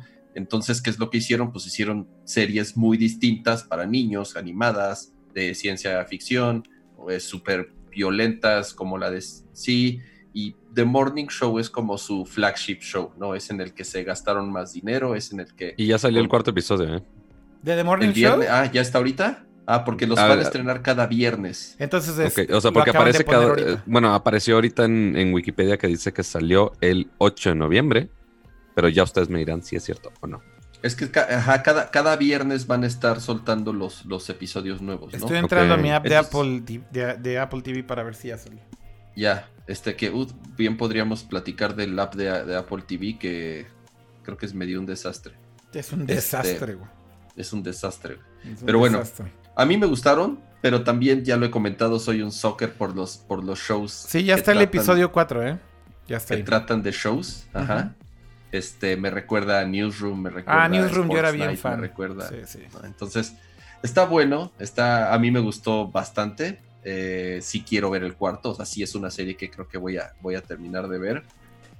Y bien, o sea, raro, raro, ¿no? Que Apple eh, haya, se haya, haya entrado, como tú dices, tan abruptamente a este, a este, Mercado. a esta madriz en donde ya todos tienen servicios de streaming y en donde ya la, o sea, el- el- la, la pelea va a ser cada vez más sanguinaria para ver quién se queda con las suscripciones de las personas. O sea, las personas van a pagar uno o dos servicios. ¿Tú crees que sí van a pagar uno o dos, Jaime? Porque también sabes qué argumento he escuchado últimamente que es más o menos válido. Que, que el cable cuesta un chingo. Que el cable era carísimo, güey. Este, o sea, eh, tú recuerda, güey, o más bien no recuerda, ve lo que hoy en día sigue pasando en el tema del cable. O sea, a ver, una suscripción, güey, en, en México a un sistema de cable tipo, no sé, Sky, por ejemplo. Puta, güey, creo que la más básica cuesta pinches 500 pesos, güey. Incluye puros pinches canales mugrosos de Televisa, güey. Y si ya quieres así, no, que el fútbol, que no sé qué y demás, güey, son mensualidades de mil pesos, güey, mil doscientos pesos. O sea, también, como que yo sí creo, Jaime, que más bien sí estamos viviendo ahorita el peor momento de la transición. Sí. Porque sigues teniendo derechos, sobre todo de deportes, por ejemplo, ¿no? O de cierto tipo de eventos, de las cadenas como ABC y demás, o sea, eventos que son en vivo, de deportes sin duda es un mierdero. Es que, Este, pero, es, pero eso es por lo que la gente mantiene el cable, güey. Por Yo los sé. shows en vivo, por deportes. Yo sé, yo sé, y es a lo que voy. Pero mi punto es justo, creo que es el peor momento ahorita. Estamos en ese momento de la transición en donde cable y, y esos canales que están en cable todavía tienen las licencias de esos contenidos y todavía no dan el paso completo a streaming muchas de estas cosas. Entonces dependes todavía de tener ese pinche cable conectado, güey, o esa antena eh, para tener eh, televisión satelital, porque es la única manera de ver el fútbol, es la única manera de ver la liga de no sé dónde, es la de las pocas maneras de ver este eventos en vivo de cierta índole como entretenimiento. Sin embargo, el cambio ha sido gradual, pero sigue pasando. Yo, por ejemplo, decía que tenía el cable nada más para ver eventos en vivo y luego me di cuenta, güey, ¿qué veo de eventos en vivo, güey? Ya no veo fútbol, güey, ya no veo esto, ya no veo el otro. Te digo que es lo único que veía, güey, la Fórmula 1. Y entonces cuando lanzan su pinche plataforma de streaming, pago el streaming y cancelé todo mi cable ya otra vez, güey. Entonces ya no tengo cable otra vez, solo tengo conexión a internet. Eh, y justamente te das cuenta que si, si te dieran una oferta, güey, en donde ya te metan todo esto que hace falta, como lo de deportes, por ejemplo, en Japón hay un servicio muy bueno de deportes en línea de streaming que se llama DAZN, que tiene la Fórmula 1, el fútbol de España, el fútbol de Inglaterra, bla, bla, bla, bla, bla. Ple- Pero peleas. ¿cuánto cuesta? 10 dólares al mes, güey. Ok. Entonces, a lo que voy es, sí estamos en el peor momento porque las licencias están por todos lados, güey. Pero yo creo que esto se va a componer y eventualmente sí vamos a llegar a ese punto en donde yo creo que la gente que hoy en día está pagando 1.200 pesos, 1.300 pesos por su sistema de cable, sí van a terminar pagando, Jaime, 4 o 5 suscripciones de tele en línea, güey. Híjole, güey. Pero es que también, o sea, también tienes ciertas horas al día para ver contenido, güey. Entonces. Es lo mismo que el cable, güey. O sea, es, No, la, falsa, la falsa ilusión de que tienes todo y, y nunca ves nada, güey. Y nunca ves nada. Ahora, el, el tema, yo creo que la, la diferencia de Apple es que, a diferencia de las otras, o sea, Apple llegó al desmadre, pero no es un negocio, güey. O sea, Apple tiene toda la lana del mundo para producir y gastar lo que quieran en, en shows, pero no es de lo que vive Apple, güey. O sea, No. Apple por, por eso está regalando el servicio, güey. Sí, para sí. ellos es un servicio que va a ayudar a vender más teléfonos, Claro. a vender más Apple TVs, a vender más iPads, Claro. a vender más Macs, ¿no? O sea, al final Apple Bueno, tiene la por ahora no, por ahora no es un gran negocio, Jaime, pero también recuerda que hay presión de los inversionistas de que si las ventas del iPhone siguen bajando, pues deben de subir las utilidades de los servicios. No, pero los servicios ahorita ya, o sea, viste justamente Sí, sí, hace ya es un porcentaje bueno grande. mencionas, fueron, fue hace poquito la famosa llamada de Apple a, inversionistas para saber cómo estuvieron los números. Tu resultado del servicios trimestre. ya es servicios ya es altísimo, Sí, ya güey. es muy servicios ya 13, mete- o sea, se- 13 servicios billones. le da más dinero a Apple que las Macs, güey. Sí. Eso está muy cabrón. 13 mil millones de dólares solamente este trimestre de servicios. Solamente de servicios. Sí. Y estamos hablando principalmente de Apple Music. Porque, Principalmente bueno, Apple Music y iCloud, porque todo el mundo y se iCloud y su- la venta de, de iCloud, ¿no? Pero Apple Music es el servicio de música ahorita que más ha crecido en el mundo. Ajá. Sigue siendo más pequeño que Spotify, pero sí ha crecido mucho más rápido que Spotify. Exactamente. Pero creo que además, como negocio, le funciona mejor a Apple, obviamente, que Spotify, Sí. ¿no? ¿Por qué? Porque, por- porque es, obviamente ofrece un chorro de cosas y, y- y obviamente Apple le ayuda a vender más hardware, ¿no? Claro. Entonces, este, sí, a- así como tú dices que la gente sí va tal vez pagar dos o tres servicios de streaming, Si no es que yo más, sí creo que también estos servicios de streaming se irán muriendo, güey. O sea, que van a quedar dos o cuatro o cinco. Mm. ajá, que van a ser, pues, lo- o sea, obviamente. Los que ya tengan todo. Claro, va a ser Netflix, va a ser. Eh, Probablemente Amazon. Hulu, tal vez. No, yo creo que Amazon, güey. Amazon, sí. Ah, Este, y muy posiblemente Apple por el tamaño de la cartera que tiene. Y Apple, güey, exactamente. Apple, Apple, porque obviamente va a poder tomar decisiones eh, no basadas en, en cuánta gente los está viendo, sino porque simplemente no es, no es un negocio, ¿no? Pues sí. Entonces, va a estar, está, está interesante, está interesante. Este, creo yo que Apple sí se veo de pronto medio eh, novato en cómo entraron, ajá, en, en- en las, en las series. Son, por lo que he leído, quienes han visto ya todas las series han- son medio inconsistentes, ajá. Este. Sí, no, que las la- van a ir a ter- Las ¿Ah? reseñas no son precisamente las mejores de la serie. Las reseñas no son buenas. Sinceramente, las reseñas no son buenas, ¿no? Sí, a mí me han, me- Este- me han gustado lo que he visto hasta ahora, pero en general no son reseñas así espectaculares, ¿no? Este, Exactamente. ¿no? Decentes, Pero bueno, digamos. para hacer su primer intento, no está tan jodido, ¿no? Claro. O sea, ¿cómo lo resolvieron? Con mucha lana. Contratando a, claro, contratando a estrellas de a Hollywood. punta de billetazos, güey. Claro, contratando a guionistas de Hollywood, este, trayendo a Steven Spielberg y a Oprah y todo el show ese que hicieron para presentar el servicio. Entonces, pues bueno, es, es, es, es el método de Apple y de una u otra forma, pues yo creo que, yo creo que les, les, les va a funcionar. Ahora, este, que por favor, la experiencia de ver estas series mejore, porque el app de Apple TV es un desastre. O sea, Sí, a mí me costó trabajo encontrar las series, güey. Sí, está muy desordenada otra vez, este... Y además, Y confuso, ¿no? y me iba al iPad y no continuaba desde donde me quedé, ya sabes, o sea, algo súper básico. Sí. Entonces, ahí es donde dices, güey, ¿cómo es posible que Apple, que es lo que mejor hace, software y experiencia de usuario, aquí les haya fallado? El app está bien fea, güey. La verdad es que tanto en el. Apple TV como en el iPhone como en el iPad está horrible el app y es un desmadre así de layout, güey. Está mezclado el contenido de Apple TV Plus con el contenido Está de Watch bien raro, güey. no de Watch entiendo, Now, güey, así. Luego Watch Now también para mí es un pinche misterio siempre, güey, porque en el Apple TV tengo instaladas apps de todo y te ponen en el Watch Now un chingo de cosas que no puedes ni ver, güey, porque no puedes crear una cuenta, porque no sé qué. Aunque no estés logueado, güey, te pone ahí tu feature de ve esto y, y no, no tienes ni siquiera una cuenta en esa app, güey. O sea, jalan pasó, el pinche banner, güey, para ponerte ahí la publicidad de que veas ese canal, pero ni siquiera has abierto el app en tu pinche vida, güey. O sea, eso se me hace tan anti-Apple, güey, y tan raro, güey, en usuario, en experiencia de usuario. Yo, yo prendí el Apple TV, o sea, yo dije, ay, güey, ya está el servicio. Ya llegué a mi casa en la noche, prendí el Apple TV y entonces dije, ah, chinga, pues ¿dónde lo veo? Ah, voy a buscar la aplicación de Apple TV Plus. O sea, primero busqué la aplicación de Apple TV Plus y dije, ¿hay que bajarla Ajá. o hay que, o se instaló solita en el update? Y dije, ah, no. Y, y además Ah, es, y, y además es la misma, eh, es la misma experiencia mala en todos lados. Eh, Yo no he visto la, la de Smart TVs, pero seguramente Pato nos podría decir, también está igual así mezclado todo, ¿no? Está Apple TV Plus en medio. Estás Mute, muteado. pato, mute. Sí. Muteado, muteado. Discúlpenme. Ya. Ya.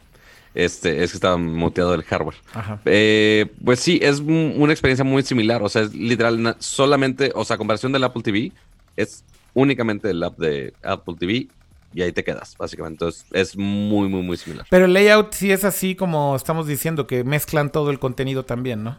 Exacto. Sí, nada más que aquí no te pone, este, como no puedes bajar los demás apps, Ajá. no te da la opción de estar integrando todo tan pesado como lo haría en el Apple TV. Sí, en el Watch Now me imagino que solamente son cosas de Apple TV como tal. Y lo que está en Correcto. iTunes tal vez. Exacto. Ok. Justo. Oigan, pues vamos a leer un poquito el chat eh, e ir cerrando. Están preguntando que si vamos a hablar de Death Stranding, pero no, eh, todavía no, porque no hemos terminado el juego, no lo hemos jugado. Algunos de ustedes no lo han, bueno, no lo han jugado ustedes, ¿verdad? Creo que no, todavía no les ha llegado ni nada. Déjalo no. juego en mi Xbox One. Ok, entonces no lo vas a poder jugar, creo yo. Eh, pero bueno, no lo hemos terminado, no tenemos ninguna prisa, ya salió en las reseñas de todo mundo. Entonces, más bien creo que nos queremos dar el tiempo de jugarlo, de disfrutarlo y de entonces hacer un episodio especial para hablar de Death Stranding. Creo que hay mucho que hablar de Death Stranding, todo lo que ha pasado durante la ventana de lanzamiento, la discusión acerca de las calificaciones, si el sistema de calificaciones es el mejor hoy en día o no, si el tema de Metacritic, si los medios lo apoyaron porque Sony, si, si Kojima, si esto, si lo otro. Hay muchísimas cosas que hablar de Death Stranding, creo que va a dar por un episodio entero probablemente. Eh, y es mejor que lo hagamos hasta que también ustedes lo jueguen. Creo que vale la pena, ya con cabeza más fría y haberlo jugado, tener una mejor opinión al respecto y creo que se va a poner mucho más interesante. Pero entonces ya para ir cerrando, eh, hablemos rápido del chat. Eh, por ahí estaba leyendo algunos mensajes que decía Kujoga en Twitch que al final todos vamos a regresar a ver Televisa. Pues sí, es como la serie esa nueva de los Derbez en, en Amazon Prime. Eh, video, o sea, ya Sí, lit- no mames. estás escapando de todo ese mierdero, güey, y te persigue, güey, por toda tu puta vida, güey. Ahí viene atrás de ti, güey. No te puedes librar del mierdero de Televisa. Dice acá Alan Ramírez que hagan bundle de todos los servicios barato y con comerciales. Yo creo que el bundle va a llegar en algún momento de Apple, por lo menos. En donde junten Music, eh, Apple TV Plus y Arcade en un bundle accesible. Yo creo que va a pasar. Eh, por acá dice Luis Alberto que la licencia más chida de Amazon, eh, la licencia más chida es la de Amazon Prime, porque tienes Prime Video, Amazon Prime, Twitch Prime, y sí, la verdad es que es un muy buen valor esa licencia, sin duda. Eh, por ahí vi que alguien Aunque la decía. de Twitch ya la quitaron, ¿eh? Ya Twitch ya no es Prime, ya te ponen comerciales. Ah, en la de Twitch ya te ponen comerciales, madre. Sí, ya la de Twitch, ya la que tú antes O sea, en sí algún hay, hay algunos pagabas- beneficios Prime, pero sí ya hay anuncios. Exactamente. Eso está bien chafa, güey. Eh, Que ahí es justo lo que discutíamos ayer offline. Que, ok, servicio premium lo pago, entonces no hay anuncios, pero sí hay anuncios. Ya Entonces sé. está curioso. Por ahí leí un mensaje que decía saludos desde Bruselas, pero se me perdió. Alguien lo puso. Bueno, Croman decía hace rato, mi único problema con los AirPods es la degradación de la batería. Al menos con Apple Care se puede extender. Sí, la verdad es que yo tengo unos AirPods de primera generación y unos de segunda generación. Los de primera generación ya le dura muy poquito la batería, es un hecho. Este, y, y sí es un problema, ¿no? Que tienes que reemplazar la batería en algún momento. Eh, y con Apple Care, pues puedes minimizar ahí el, el- el golpe de lo que tienes que pagar para reemplazar la batería. En realidad no reemplazan la batería, te reemplazan el AirPod completo. Sí, en teoría vas a servicio y pagas ahí Exactamente. el Exactamente. cambio, pero realmente te dan otros casi nuevos o nuevos, no sé. Así es. Bueno, por acá decía que Warner compró un montón de licencias de anime. Por cierto, también hoy hubo un anuncio de Netflix que van a invertir un montón de dinero en anime en Japón, que es una de las armas secretas con las que quieren competir contra Disney, contra Apple y contra todos los demás. Creo que es una buena noticia para los fans. Disney ya sale. ¿no? En tres, Ya. cuatro días. Sí, sí, ya sale, ya sale. Está a la vuelta de la esquina. No está en México, ¿verdad? No va a estar en. México. No está en no. México en día 1. Creo que el siguiente año. Está hasta el próximo año en México. Eh. Yuri Solano es quien decía saludos desde Bruselas a las 6.48 de la mañana. Buenos saludos hasta allá. Eh, César Pérez decía, tenía la aplicación en dos TVs y en el Apple TV solo funciona correctamente en la última. Ah, en dos TVs y en el Apple TV y solo funcionaba correctamente en la última. Además de que la interfaz era muy mala sin poder encontrar fácilmente los episodios y películas. Justamente es lo que decíamos que está bastante mal ahorita la experiencia. Oye, aparte, yo vi los tres y así de, ah, huevo, quiero ver el cuarto. No hay cuarto, chavo. Entonces me empezó a tocar el primero otra vez. Sí. Yo así de, no, Ah, la cagué, la cagué en algo. y entonces regresaba y no, a ver. El ¿dónde autoplay está? es al inicio. Oigan, Y en voy a... ningún lado te dice, o sea, en ningún lado te dice el No, número de no dice. episodios disponibles. No No, dice. te dice cuándo sale el cuarto, no, Mira, te, que dice, el- no te dice nada, güey. o sea, que la neta no me puedo quejar tanto de UX con, el, con la aplicación. Si queremos un UX terrible, o sea, al menos los apps que están disponibles para Ah, justo la Amazon. QLED. Amazon es lo peor de UX. Amazon son No. las peores, güey. Sí, sí. No, ¿sabes cuál estoy sufriendo más? O sea, Amazon sí, la neta sí le, Están- le batalla horroroso. horroroso, güey. Horroroso en donde la. ¿Han usado, pongas, han usado el de HBO? Sí, y ha mejorado, ¿eh? Ha mejorado con el Pero. Bueno, no sé espérame, por yo qué, uso- o sea, ¿Cuál es la que está disponible? muy- ¿Cuál es la que está disponible en Latinoamérica, Pato? ¿HBO Go o HBO Now? Eh, creo que es Go. Now. No, es Go. Yo tengo Now. Ya no sé. Yo- Ok. Yo, tengo bueno, Now, que es la gringa, y la gringa en Apple TV ha mejorado muchísimo. Bueno, en, al menos en esta QLED. Este, no sé cuál sea su pedo o cuál es su, raz- su raciocinio. Yo entro a ver una serie que jamás había visto.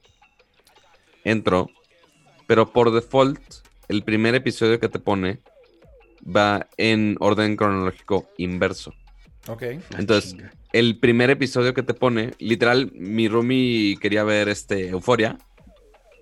Le puso play y pone el episodio más reciente. No mames. Entonces, sin querer, güey, Se spoilereó. vio el final del, vio el final de la serie, güey, en vez de verlas del inicio. güey. No mames. Entonces, pues, para ver el primer episodio tienes que scrollear hasta el final, escoger el primer episodio y ya ponerlo. Es, es terrible. pinches, O sea, hay- pinches este, canales de televisión tratando de Es hacer que quieren ser software. como güey. Instagram, te van a poner lo más nuevo hasta arriba, A huevo, güey. No, bueno. No, la neta es que sí es un desastre. ¿eh? Amazon Prime no la soporta, güey. Tienen muy buen contenido, pero pinche experiencia de usuario es terrible, pinche Amazon Prime. Es, es- yo creo que es de las peores también. Eh, pues bueno, yo creo que con eso podemos ir cerrando ya el episodio del día de hoy. Ya nos alargamos bastante, dos horas 15. Primero que nada, agradecerle a todos los que estuvieron conectados. Gracias a todos los que le dieron like en vivo y a los que no lo han hecho y todavía están conectados. Por denle, favor, denle, denle. denle like antes Estamos- de que tenemos terminemos. la mitad de likes de las personas que nos Que están, viendo. acompañando ahorita. Bueno, concurrentes tuvimos como 250, 260 eh, todo el show. Yo creo que más o menos deben de haber entrado unas mil personas. eh, así que muchas gracias a todos los que entraron el día de hoy. Eh, como siempre, un saludo a todos, a los que están escuchando desde cualquier plataforma de podcasting. Eh, también les agradecemos muchísimo, como siempre, que nos estén escuchando por ahí en iTunes, en Spotify, Google Podcast, en eh, Deezer, en Anchor, en la que quieran. Ahí estamos en todas. Suscríbanse en la que más les guste. Si es en iTunes, recuerden dejarnos reseñas y ponerle calificación. eh, Nos ayuda muchísimo. Y en YouTube, eh, ya lo saben, denle eh, like a los videos también ya posteados. Comenten, díganos qué quieren ver. El día de ayer hicimos un stream eh, que si se lo perdieron está ahí en el canal. Para los que están escuchando en audio, los streams creo que no los deberíamos de poner en el feed de podcasting porque pues obviamente no van a entender absolutamente nada si solamente convertimos el audio de eso. Pero bueno, para los que están escuchando eh, eh, solamente en audio, hicimos un stream desde eh, el evento de lanzamiento de los productos nuevos de Amazon en hardware aquí en la Ciudad de México. Se presentaron los nuevos Echo, Echo Mini y Echo Studio, que son las nuevas No, bocinas. e- e- Echo, Echo Dot. Perdón. Dot, Echo, Echo Studio y el Echo Wall Clock, básicamente. Exactamente, perdóname. Ya ando otra vez mezclando Mini, güey. O sea, es- el eco, eh, eh, Insisto, el insisto. eco gordo, ¿Qué- habías dicho eco- ayer el de- eco relojín, Güey, aparte ayer se la apliqué a la, de, a la de PR y le dije, oigan, ¿y por qué Nest? eh, ah, es- perdón, güey, estoy hablando de otra compañía, güey. Este, o sea, literal, sí tuve que retractarme en dos segundos. Sí, aplica, sí hiciste una McCormick, amigo. Sí, sí, literal, le apliqué la McCormick y se la apliqué en la jeta a la de PR, güey, así de pobre, güey. La- yo, pobre yo, el idiota, güey. El idiota fui yo, güey. Así con mi cara de suela de zapato de, güey, sorry por lo que acabo de decir. Pero este, no, bueno, entonces sí, el Echo Dot, que es el nuevo que trae el relojito. Eh, Es el Eco relojito, como le decimos aquí en Nercor. El Eco normal actualizado y el Eco Studio, que es esta bocina nueva que está para competir ya contra ligas mayores de bocinas como el AirPods HomePod, o, como el HomePod o como los Sonos de cierto nivel. ¿Qué, qué Sonos es el equivalente, Cama? el 5 yo creo. ¿El 5 o qué? Em, y bueno, pues ahí estuvimos, hicimos el stream. Entonces vayan al canal de YouTube, solamente está en el canal de YouTube. Eh, lo pueden ver completo ahí el stream, está bastante entretenido. Probamos todos los devices ahí en el evento de Amazon y nos prometieron mandárnoslos también la próxima semana para probarlos más a detalle. Igual compararlo, por ejemplo, el Eco Studio contra el HomePod creo que sería una muy buena idea. Así que esperen por ahí ese video, esos comentarios también aquí pronto. Y una última cosa, eh, grabé mis experiencias con el Galaxy Fold del día de hoy, que fue lo que spoileré en el stream. Eh, tuve el Galaxy Fold una semana nada más en préstamo eh, por parte de Samsung y les agradezco que me lo hayan prestado.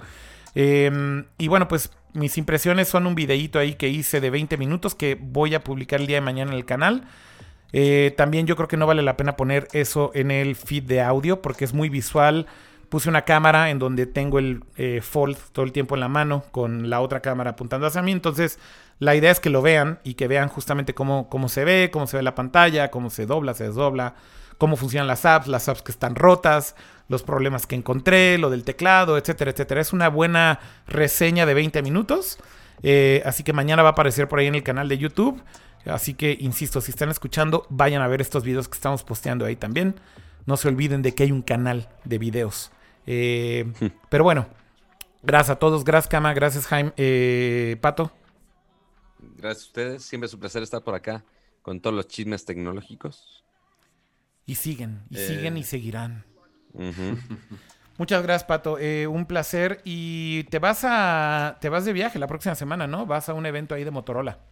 Este, sí, volamos el lunes 11, nos regresamos el 13, es un viaje rapidito, pero justo vamos a un lanzamiento bastante grande y muy interesante de Motorola, que yo creo que va a ser muy, muy buena segunda después de tu video de Fold. Entonces ya veremos un poquito más contendientes en la pantalla, en la batalla de los flexibles. Muy bien. Se les dice flexibles, ¿verdad? En español, porque yo les digo a veces dob- doblables y digo, no, no suena bien eso, güey. Creo que ni existe la Sí, palabra. no y además es como albur, güey. Los doblados. Doblados está peor, güey. Suena como a quesadilla, güey. Ajá, Entonces creo que sí, flexibles es creo que la forma correcta. O pantallas, pues sí. Pues sí, pantallas Es- es flexibles. pantalla flexible, sí, sí, sí, no hay, no hay otra. No hay más, no hay más. Bueno, gracias, eh, Pato, y Corte, ah, voy a- esperamos... entro al video de Akira. Ah, pues este es el primer teléfono doblable de, de Samsung. No dudo, no dudo que lo haya dicho, eh, güey. No, bueno. No dudo que lo haya dicho. A ver, estoy leyendo la al- descripción. cuando suba el video Akira, por favor, Mira, vayan y eh, eh, chequen este es el video, eso. es que ya está ahorita ahí subido, es, eh, pero no está publicado. Pero déjame leer la, la descripción. En este espe- video especial habla comprar su opinión de vale la pena comprarlo, es cierto que es muy frágil. No, no puse absolutamente nada de pantallas. Qué doble. bueno de doblable y flexible y tanta madre. Ey. Muy bien. Bueno, ahí lo podrán ver el día de mañana. Mira, ahí se quedaron mis ojos ahí como... "Ugh". Ujú. Bueno, ya. En, en cara de drogo. Exacto. Eh, y ya me están diciendo aquí en el chat que sí dije doblable, además, puta madre. Ya, ya, ¿qué les digo? Bueno, Cama, gracias. Ya nos platicarás del evento de Motorola, a ver qué tal está ese nuevo teléfono. El, el, el Razer doblable, como yo les digo. No, ¿sabe- ¿sabes qué dicen mucho? O sea, porque la pantalla flexible sí, pero un teléfono que se dobla más bien sería plegable. Acabo de decir corte. eh, no mames, güey, estoy terrible. Dice en el chat, corte B. Me están haciendo quote que dije, ya está subido, güey. Sí, sí, yo también lo escuché y dije, "Eh, un pinche cortocircuito aquí. Ya tengo mucho Pero- sueño, güey. Ya me quiero ir a dormir, güey. Ya, así. Vámonos a Estoy dormir, haciendo ya. cortocircuito, güey. Entre el doblable y el subido, güey. Con eso ya. Yo no voy a decir nada. Yo no me voy a despedir. Jaime, despídete tú. Yo ya no puedo hablar. Gracias, como siempre, a los que nos eh, acompañaron en, en vivo. Gracias a los que participaron en el chat. Y como siempre, apóyennos ahí en, en- con sus reseñas en, en Apple Podcast, en Spotify, para seguirnos manteniendo ahí hasta arriba en, en- en la categoría. La verdad, estamos eh, muy contentos con, con su respuesta. Y pues gracias también a Pato, a Kira.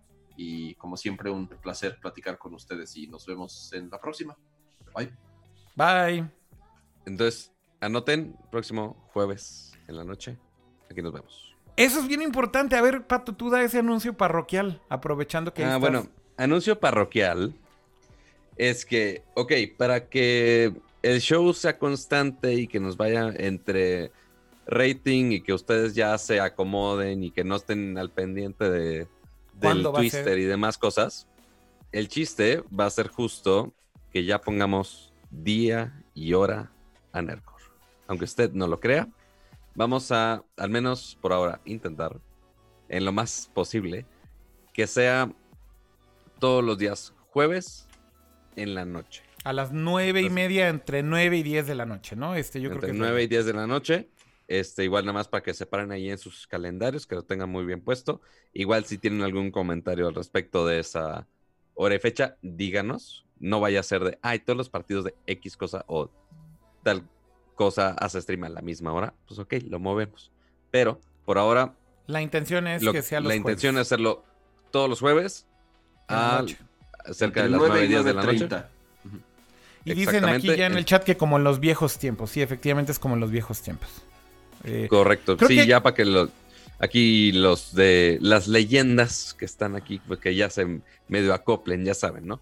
Este, y aparte va a estar muy bien porque justo regreso el miércoles de lo de Motorola de Los Ángeles. así que Entonces ya el fresquecito. jueves les puedo llegar por acá y decirles todos los chistes. Muy bien, eso está increíble.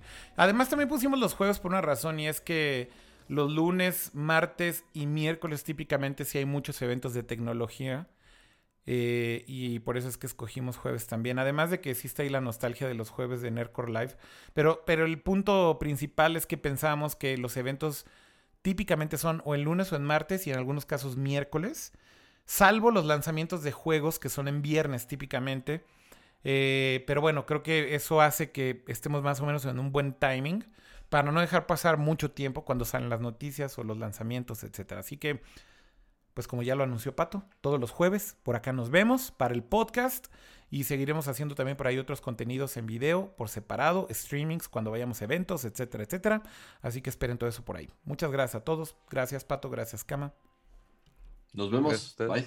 Ya me voy a dejar subido mi video otra vez. Ahí se ven. Adiós. No, bueno. you